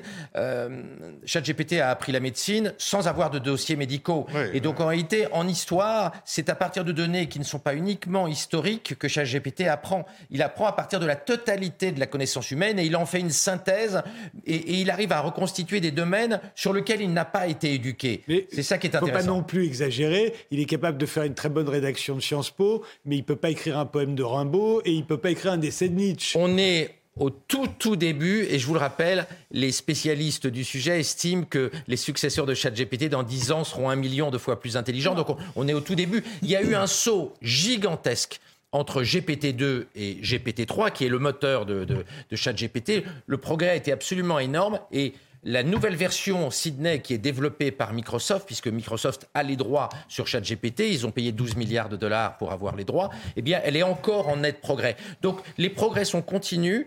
Et donc, il ne faut pas juger la situation actuelle. Vraiment, qu'il s'agisse de médecine ou d'histoire, il y va y avoir une révolution GPT dans les deux à trois années qui viennent. Peut-il faire Marion moi, j'attends qu'il démontre un bon théorème de mathématiques qui n'est pas encore connu. ça m'intéresse. ChatGPT est nul en mathématiques pour des raisons qu'on connaît assez bien. Donc, c'est sans doute pas ChatGPT qui va révolutionner les mathématiques. Et ce qui serait intéressant, surtout, c'est qu'ils nous disent euh, quelle est la probabilité que l'intelligence artificielle donne le bon résultat. Parce que si j'ai bien compris, c'est encore quelque chose qui n'est pas connu euh, mathématiquement. C'est voilà, on sait que ça marche, que ça marche très bien, mais on ne sait pas pourquoi, en fait. Et c'est un des sujets de recherche, je crois, en mathématiques, la fiabilité, toutes ces questions-là. pour, les algorithmes qu'on utilise euh, en, médecine, on a euh, des, métriques, c'est-à-dire euh, des, des, caractéristiques très précises, et donc on, sait quand même si une IA marche plutôt bien ou pas bien. Ce, que, l'agence de régulation américaine exige aujourd'hui, on n'a pas de, la, la FDA, par exemple, pour juger d'une IA radiologique, ce n'est pas qu'on arrive à comprendre tout le mode de fonctionnement de l'IA, c'est que l'IA fasse aussi bien que les radiologues. Hmm. Donc finalement, on a un peu renoncé à ouvrir l'intérieur de, la farce, du, dindon. On veut juste voir euh, euh, si ça marche ou ça ne marche pas. Et il est probable que dans le futur, on jugera une IA à ses résultats et pas à sa structure interne. Parce que la structure interne va très vite être trop compliqué. On a aujourd'hui dans les réseaux de neurones traditionnels 800 millions de neurones sur une vingtaine de couches. On estime qu'on va bientôt avoir des réseaux de neurones avec 10 000 milliards de neurones. Il ne va pas être possible à des experts humains d'auditer ces 10 000 milliards de neurones. Donc, euh, il va falloir qu'on fasse un peu confiance et qu'on juge l'IA sur ses résultats et pas sur sa structure euh, neuronale interne. Mais on a tous noté que ChatGPT est pas très bon en maths quand même. Ah, ça c'est clair. Comme les Français. Non, mais ça, ça c'est clair. comme les Français aujourd'hui. Ça dépend. enfin, du moins, ils sont moins bons en maths qu'avant. Vous-même nous l'avez nous l'avez confirmé. On va maintenant s'intéresser à une France qui comptait 130 départements, voire même 134, disent certains. Euh, imaginez, euh, Amsterdam euh, était une préfecture, Rome était la préfecture du département du Tibre, Florence, Hambourg, Mayence, Luxembourg, Bruxelles, tout ça, c'était la France, c'était sous Napoléon Ier. Et comment est-ce qu'on a fait de tous ces gens d'excellents Français? Aurélien Lignereux va nous le rappeler juste après le rappel des titres. Deux jours avant l'examen de la réforme des retraites par le Sénat, le gouvernement et les républicains se tendent la main. Le ministre du Travail s'est dit prêt à améliorer le texte en faveur des femmes. Le patron du groupe LR au Sénat, Bruno Retailleau, propose une surcote de 5% pour les mères de famille qui auraient atteint une carrière complète et l'âge légal, soit un départ anticipé à 63 ans. Quelle stratégie pour les quatre ans à venir en Afrique? Emmanuel Macron exposera son plan demain depuis l'Elysée. Sur le continent, l'influence française est de plus en plus contestée par la Russie et la Chine. Deux jours avant sa tournée en Afrique centrale, le président de la République précisera sa vision du partenariat avec les pays africains et le cap qu'il entend se donner durant son second quinquennat. Et puis un mot de rugby, troisième journée du tournoi des six nations. Le 15 de France s'est imposé de justesse face à l'Écosse, 32 à 21. Les hommes de Fabien Galtier ont inscrit trois de leurs quatre essais dans les 20 premières minutes. Les Bleus décrochant le bonus offensif en toute fin de partie. Prochain rendez-vous le 11 mars, la France affrontera l'Angleterre. Aurélien Lignereux, donc euh, professeur d'histoire contemporaine à Sciences Po Grenoble, euh, qui publie un livre passionnant sur un aspect méconnu de l'Empire de Napoléon. Alors non pas sur ses conquêtes militaires, mais sur son organisation. Hein. Ça s'intitule L'Empire de la paix. Euh, et, comme je le rappelais, cet Empire de la paix comptait 130 départements. Alors Thierry Lenz, qui est un grand historien de Napoléon, je rappellerai ne serait-ce bah, le dernier pour Napoléon, hein, il y a tout. vous vous dites 134. Parce que c'est 134. C'est 134, mais il se trouve qu'ils n'ont pas été homologués. Hein. c'est ça, la, de, la, fin, c'est quoi la différence? Pourquoi est-ce que les quatre départements dont on parle, c'est ceux de la Catalogne hein Barcelone en fait partie. Pourquoi ils sont dans les 130 ou pas dans les où ils sont dans les 134 et pas dans les 130 départements? Qu'est-ce qui s'est passé? On est dans un processus en fait, c'est en 1812 et euh, l'incorporation d'un nouveau bloc de, de départements se fait en plusieurs temps. Euh, la conjoncture euh, de 1812, hein, celle de la campagne de Russie, la dégradation de, eh euh, des affaires en Espagne. Ça aller mal. Voilà, on changeait la donne. Alors revenons au moment où tout va bien, 1811, 1812, c'est l'apogée napoléonienne. Tous ces départements qui ont été rattachés à la France, ils l'ont été au fur et à mesure des conquêtes de la Révolution, puis de l'Empire. on parle à l'époque non pas d'annexion, mais de réunion. Oui, et le terme a son importance parce que c'est un mot qui a son histoire hein, euh, dans le passé monarchique. En même temps, pardon, je vous interromps, mais en même temps, on va regarder la carte pour que les gens visionnent bien ce que c'était que la France à l'époque. Alors après, il y avait tous les royaumes amis, alliés, euh, euh, mais voilà, la France, c'est toutes les parties colorées. donc en bas, la Catalogne, à droite, l'Italie, enfin une partie de l'Italie, Rome et Florence, la Hollande, la Belgique, Luxembourg, une partie de l'Allemagne qui va jusqu'à Hambourg. Je vous redonne la parole. Oui, ça réalise en fait l'idéal de ce que les, les, hommes du XVIIIe siècle appelaient les, États massifs. Euh, dans un projet un petit peu de, paix perpétuelle, il s'agissait de limiter les, risques de guerre en, limitant les, zones disputées, qui avaient été disputées pendant des siècles. Hein. Pensez euh, euh, aux Pays-Bas, pensez à, l'Italie du, du, Nord, hein, toute cette dorsale lotharingienne. La question est réglée par son incorporation dans le, domaine français on, parlait du mot de, réunion, c'est un mot qu'utilisait hein, déjà, par exemple, Louis XIV, euh, qui avait déjà réuni euh, la SAR. C'est un mot qui va être euh, réinventé, comme beaucoup d'autres termes, par la Révolution française, et pour en faire un, processus qui n'est pas simplement juridique et diplomatique, mais qui est d'abord et avant tout politique, avec une dimension idéologique puissante.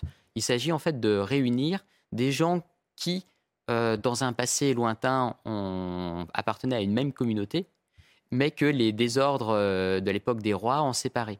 Par exemple, alors comment on justifie le fait qu'on va rattacher la Savoie d'abord, puis l'Italie ensuite? C'est la Gaule de César, hein. c'est la, la Gaule des, de ce qui sera les, les frontières naturelles, de la Belgique, etc., les Allobroges pour, pour, pour les Savoisiens. Le... Et, quand on arrive à Hambourg, on dit que c'était quoi? Ah, et eh ben là, c'est la force des circonstances. Hein. ça, c'est la force des circonstances, c'est autre chose. Hein. y a, voilà, il y a, l'Empire ne cesse euh, d'évoluer et de reconfigurer un petit peu son, son système de, justification. Et effectivement, après 1805-1806, on passe hein, dans une logique qui est euh, économique. Il s'agit d'asphyxier euh, la Grande-Bretagne et pour cela de s'étirer au maximum sur le littoral européen pour empêcher les marchandises anglaises hein, de, pénétrer.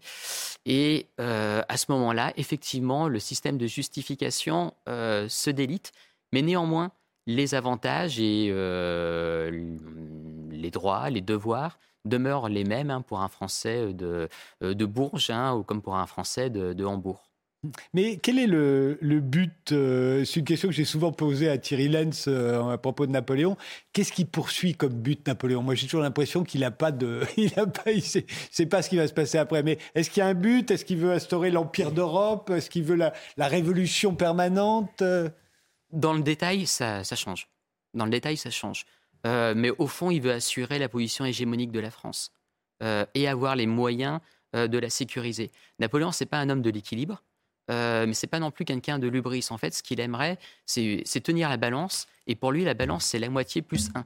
Donc être toujours en position de supériorité par rapport euh, aux, outsiders, aux, adversaires potentiels. Donc, il dépasse toujours ses, buts initiaux. Euh, la rive gauche du Rhin, on l'a atteinte, mais pour s'assurer qu'on ne la reprendra pas, il empiète un petit peu sur la rive droite en prenant deux ou trois places fortes hein, de, qui, qui verrouillent. Euh, les Alpes, c'est bien, mais si on avait le Piémont euh, du côté de Turin pour sécuriser tout cela, c'est encore mieux. Et pour sécuriser le Piémont, finalement, il faut Alexandrie. Et pour euh, sécuriser Alexandrie, il faut le quadrilatère. Hein, les... Oui, c'est sans fin. Vous êtes d'accord, Thierry Lenz? C'est ça, il n'y a pas de plan en fait. oui, c'est-à-dire à la fin, Sainte-Hélène, il va, il va tout expliquer, évidemment. Oui, mais quand il sera beaucoup trop tard, oui, oui, bien sûr. mais c'est, oui, en effet, mais Aurélien qui, a, qui, qui, qui, nous offre ce livre-là, mais qui en a fait déjà plusieurs autres. Bien entendu. Euh, sur ces notions euh, le, montre bien, quoi. Hein. C'est-à-dire qu'à la fois il y a ce projet euh, non fini, c'est-à-dire non parfait, hein, au sens fini, au sens de parfait, et puis il y a l'évolution, ce, ce, comment dire, cet homme qui ne, qui ne tient pas en place et qui, lorsqu'il tient en place, lorsqu'il est un peu en place dans les deux années où il, où il a, où il a pas de guerre, si l'on veut. Ben, au fond, euh, est, comme nous, hein, c'est-à-dire qu'il essaye d'en profiter, sans bourgeoise un peu. Mais je crois que l'apport euh, de celui-ci, de l'autre avant, euh, dans les livres d'Aurélien est important, c'est qu'il il y a eu un moment où ces gens, comme vous le disiez tout à l'heure, se sont considérés comme français. Et voilà, c'est ça. Pas à 100% évidemment, mais il s'est passé quelque chose. Et je termine avant de lui rendre la parole en disant que moi j'avais été frappé dans les mémoires d'un capitaine de cuirassier qui allait rejoindre la Grande Armée pour l'invasion de la Russie et qui passe le Rhin aux environs de Cologne et qui euh, écrit dans son journal Comme c'est triste de quitter sa patrie. C'est-à-dire qu'il est, euh, lui-même est originaire de l'ouest de la France, et, c'est au moment où il franchit le Rhin qu'il a quitté sa patrie. Donc dans, dans son esprit, c'était la France. Alors c'est ça qui est, effectivement le plus extraordinaire. Euh, pour avoir lu votre livre, je sais que tous ces gens-là votaient. Ils votaient, ils envoyaient des députés euh, à Paris. Et alors comment c'était quand on était hollandais, italien, catalan, allemand, de se retrouver citoyen français? D'abord, est-ce qu'on vous demandait votre avis? On a pu le demander au départ, hein, jusque vers, euh, jusque sous le directoire. Après, jusqu'à Napoléon, on le demande, mais après Napoléon, non. Après, en fait, il y a une, euh, y a un infléchissement, c'est-à-dire que de la notion de vote, on passe à la notion de vœu. C'est la même racine latine, c'est pratique, mais ça devient le vœu en fait des autorités constituées. Euh, parce qu'on est passé aussi dans un système qui est un système de notabilité, et donc c'est voilà, il y a des médiations qui parlent pour les populations. Le moment charnière, c'est lorsque Gênes devient euh, partie intégrante du territoire français, où voilà, le, vote se transforme en une captation euh, des, édiles. Euh, et, on est bien d'accord qu'on applique nos lois. Le Code civil devient le Code civil aussi bien à Hambourg, à Gênes, à, Nice et à Barcelone. Bien sûr, là c'est la condition un sine qua non. On est dans un système d'assimilation législative, un juridique euh, On leur demande de parler français? On dissocie. On, on dissocie parce que justement, euh, lorsque Napoléon atteint euh, Florence, la Toscane, ça correspond à un moment un petit peu de mue de l'Empire. il va reconnaître à la langue toscane l'égalité avec le français, à la fois aussi comme langue pour rédiger des actes publics, euh, y compris dans les tribunaux civils, mais aussi comme langue littéraire, alors que jusqu'alors, c'était le français qui s'était imposé euh, comme la langue, euh, comme la seule langue officielle, que ce soit sur la rive gauche du Rhin, en pays flamand, en Piémont. Et à partir de 1807, on admet pour la Toscane, puis pour Rome, et puis après pour Hambourg, hein, l'allemand, à égalité avec le français on passe dans une logique qui est vraiment impériale, puisque finalement, vous, évoquiez au début qu'il y avait une filiation hein, de la Révolution à l'Empire. Napoléon, il, a, il, invente rien en fait. Il, exploite, il améliore, il optimise, il rend plus. Il est temps, il est temps. Il est temps, euh, mais en allant plus vite, euh, les principes de la Révolution jusqu'au moment où cette question de l'unité linguistique voilà, euh, pose problème. Alors, on accorde des dérogations aux populations pour qu'elles s'adaptent. Il y a un marché de la traduction qui explose. Mais il y a un moment, euh, il faut reconnaître hein, euh, le fait qu'il y a plusieurs langues et qu'on est vraiment dans un, dans un empire. Donc euh, il y a plusieurs langues, on leur impose nos lois, ils peuvent voter les nôtres aussi, puisque ce sont des citoyens français. on essaye d'en faire des Français, on exporte nos mœurs. vous racontez par exemple qu'on envoie beaucoup de, compagnies théâtrales, par exemple sillonner l'Europe, enfin en tout cas à l'intérieur de cet empire français. Parce que oui, parce que la question de la nationalité, euh, apparemment, elle est réglée par le, code civil. Est français celui qui est né d'un père français euh, Napoléon était, était, contre, parce que c'est le droit du sang, et Napoléon était pour le droit du sol pour des questions de, rendement pour la conscription. Et puis aussi qu'il étendait le sol. donc... Et, et, comme il étendait le sol, en fait, c'est devenu un problème secondaire. c'est devenu un problème secondaire puisque c'est quand même un, phénomène inouï dans notre histoire. en une vingtaine d'années, 12-13 euh, millions de personnes sont devenues euh, françaises à part entière sur une population totale de 44 millions. Vous voyez, ça fait, ça fait presque. On était le pays le plus peuplé d'Europe à l'époque. Et, on, et, et, l'a renforcé. Mais les contemporains ne se contentent pas du, comme toujours, hein, comme pour chaque époque, hein, finalement, euh, de la nationalité de papier. C'est-à-dire qu'être français, c'est, il y a une définition culturelle, il y a presque des éléments de francité. Être français, c'est une certaine manière euh, de s'exprimer, de vivre en société, une sociabilité, un tempérament. Et c'est à ce niveau-là que dans les habitudes culturelles, euh, qu'il y a des frottements. Euh, les Français voilà, ne peuvent pas considérer comme des compatriotes des Italiens qui sont des couchetards impénitents, qui, se, qui se méfient des mœurs des femmes, mais inversement, ils ne peuvent pas considérer comme des compatriotes des Hollandais qu'ils perçoivent à travers une série de, stéréotypes, hein, la pipe, euh, presque en chaussettes, hein, euh, enfin, en, pardon, en, pantoufles. Hein, euh, c'est pas ça. Et donc, il y a ces, dissociations qui, qui, tendent à aigrir et qui fait que la faire communauté se fait mal. Par exemple, hein, les fonctionnaires français nés français qui sont expatriés dans les grandes villes européennes réunies se plaignent amèrement de, la, de ne pas être euh, invité, de ne rien comprendre aux usages de la société. Euh, et donc, il y a ce malaise. On, mesure mal aussi l'altérité qu'il pouvait y avoir d'un pays à l'autre à l'époque, où euh, on voyageait moins, où il y avait moins de communication, il n'y avait pas la télévision. les Italiens, c'était totalement exotique pour un Français et vice-versa. Oui, mais vous savez, l'altérité, elle est aussi au niveau infranational, au niveau des, au niveau des départements. Oui. En fait, l'altérité, elle est... Chacun parlait un patois différent, donc tout en, tout en étant dans des situations de, de biglossie, c'est-à-dire en, maîtrise les deux langues en fonction de, l'interlocuteur. Euh, voilà. Mais l'altérité, elle est surtout sociale. Mmh. C'est-à-dire que vous pouvez être un, un Belge euh, flamand, mais vous êtes, euh, vous êtes avant tout un Parisien parce que vous êtes passé par l'auditorat au Conseil d'État. Vous êtes comme un poisson dans l'eau dans la, dans, dans, la bonne société de l'Empire. On ne vous considérera pas du tout comme un, comme un Flamand. Vous êtes un, un vrai Parisien. Stassard, qui était, euh, qui, était, qui était belge, qui a été préfet euh, à Avignon. Euh, voilà, pour les populations, il ne se pose pas la question qu'il n'est pas français de naissance. en revanche, il considère les populations du Vaucluse comme à peine françaises, parce que c'est des gens du Midi, pétulants, etc., qui ne remplissent pas leurs leur devoirs. Les députés qui sont envoyés par, par par ces départements lointains, sont bien accueillis, s'intègrent, font partie de la, société française? Hum, C'est un exil doré. En fait, c'est des bons propriétaires.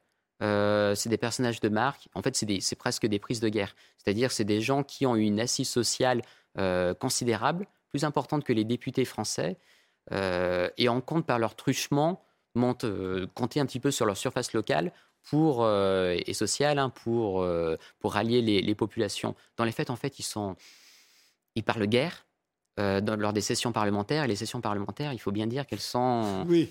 Ça tient à quelques semaines et parfois, certaines années, il n'y en, a pas. en, revanche, en revanche, ils ont un rôle important de lobbying. ils servent un petit peu d'intermédiaire pour placer les uns et les autres dans des demandes de poste. Il y a tout un travail de l'ombre hein, qui est, qui Mais alors, il y a le service militaire, évidemment, c'est important à l'époque. Et tout ça, ça va faire d'excellents soldats. Quand Napoléon au fait de, son, de sa puissance par la conquête de la Russie, la Grande Armée, elle est fournie par tous ces gens-là, hein, Thierry Lenz. Oui, c'est la moitié, la moitié de l'effectif total euh, n'est pas euh, français. Alors tous ne viennent pas des départements. Il y a aussi toutes les nations euh, alliées entre guillemets. Oui, c'est vrai. Mais c'est vrai que quand on dit l'armée des 20 nations, comme on a surnommé cette, cette armée, en fait, quand on, on, en fait la liste des 20 nations, on dit les Hollandais, les Belges. Oui, c'était des Français. C'était, c'était évidemment des Français. Bon, c'est vrai qu'il y a beaucoup de soldats de la Confédération du Rhin, donc. Mm nos alliés allemands et puis énormément de Polonais. Hein. Les Polonais doivent faire 25 ou 30 de l'effectif total parce qu'ils ils ont envie d'aller euh, d'aller un petit peu taper sur les Russes. C'est un sport un peu national dans les deux sens. Et euh, donc effectivement, la conscription joue un rôle important, mais je crois que ce serait réduire un petit peu l'ambition de Napoléon par rapport à cet empire que de dire que c'était uniquement la conscription qui l'intéressait. Ah non, on voit bien que comme beaucoup des, Français de cette époque, et notamment les fonctionnaires, euh, euh, c'est quelque chose d'être français. Et, c'est quelque chose d'avoir ça à apporter euh, aux gens. Le code, l'égalité, la fin de la féodalité, etc., qui est nous, ça nous paraît très très éloigné, mais enfin, c'est quand même une réalité européenne dont la France s'est débarrassée. Donc, ils sont, ils sont très fiers d'aller faire ça. Et ça va mettre combien de temps pour s'effondrer? Parce que cette construction euh, qui ne s'est pas faite en un jour, hein, on l'a dit, ça commence, ça commence même avec Louis XIV, mais disons, ça commence réellement avec la Révolution, euh, et puis ça s'installe avec Napoléon. La retraite de Russie, euh, la bataille de Leipzig, ça met combien de temps à s'effondrer? Cinq mois. Ah Cinq mois tout au plus, mais là c'est la, la, décision militaire, mais encore avec une situation locale qui peut être assez différente. C'est-à-dire que euh, ça s'effondre assez rapidement là où il y a des coalisés euh, qui s'approchent, en Belgique ou, qui passent le Rhin, dans le cas des, départements rhénans. Euh, mais ça tient plus ou moins, malgré tout, au Piémont ou en Ligurie, où finalement il faut l'abdication de Napoléon pour que, pour que disparaisse hein, l'ordre français. Et, et qu'est-ce qu'il en reste aujourd'hui? Alors, avant, euh, aujourd'hui, il y, a quand même, deux siècles importants. Euh, il y a eu un refoulement quand même qui est très important, c'est-à-dire que euh, le traité de Paris qui fait disparaître hein, une quarantaine de départements, rien de moins, est accompagné en fait de tout un discours de relégitimation, c'est-à-dire que des gens comme Chateaubriand se félicitent parce que la restauration, c'est pas simplement la restauration d'un roi, mais c'est aussi la restauration de la vraie France. C'est-à-dire que les les corps réunis, les pièces rapportées, euh, à terme, pouvaient euh, diluer l'identité française. Euh, et donc, il ne faut pas sous-estimer cette dimension identitaire de la restauration qui, a, est, une, doctrine cohérente. et on va, ça c'est important, on va faire passer cette expansion impériale finalement pour l'aventure personnelle de Napoléon et oublier finalement voilà les, les, plans de carrière euh, des uns et des autres. Euh, il en reste des traces dans les littératures, mais il y a aussi un certain nombre de gens, suivez-moi bien, euh, qui étaient belges à l'origine, qui sont devenus français, qui ont perdu leur nationalité française en 1814, mais qui sont redevenus français puisque une adaptation du, Code de la nationalité en, octobre 1814 leur permettait d'avoir des facilités. Les deux nationalités. Et il y en a beaucoup qui optent. Et Thierry Lenz, euh, quand vous vous baladez, moi je sais qu'à Rome, euh, je dis toujours aux Romains, vous savez que vous avez été euh, un département français, le département du Tibre, et, tous l'ignorent absolument, ils croient que je rêve. Oui, est-ce qu'il y, a des traces matériel palpable à Rome comme à Hambourg. Hein. Alors, euh, quelque chose qui n'était pas justement un département français, dans les provinces illyriennes, donc euh, grosso modo euh, le sud de l'ex-Yougoslavie, il y a ben, les, lycées portent encore les noms, il y a des avenues Marmont qui a été gouverneur, il n'y a pas une seule avenue Marmont en France, enfin, sauf peut-être à Châtillon-sur-Seine d'où il est originaire, mais il y a des avenues Marmont, il y a le petit monument où il a embrassé sa femme, c'est le kiosque Marmont, etc. Et on en trouve comme ça un petit peu euh, partout en Europe. Euh, il reste des choses. C'est vrai qu'il euh, y a eu ce, refoulé, si l'on peut dire, qui, s'est un petit peu inversé avec les bicentenaires napoléoniens parce que bah, chacun a eu son année euh, au cours de laquelle il a fallu qu'il étudie tout ça. Et on voit même, par exemple, que euh, en Catalogne, la départementalisation, qui a été assez artificielle, mais enfin, on avait quand même les préfets, les sous-préfets avaient été nommés. elle sert aussi un petit peu à cette spécificité catalane, quoi. Hein. C'est-à-dire nous, les Français, enfin presque les Français ont voulu de nous, quoi, hein, à ce moment-là, alors que l'Espagne obscurantiste les rejetait.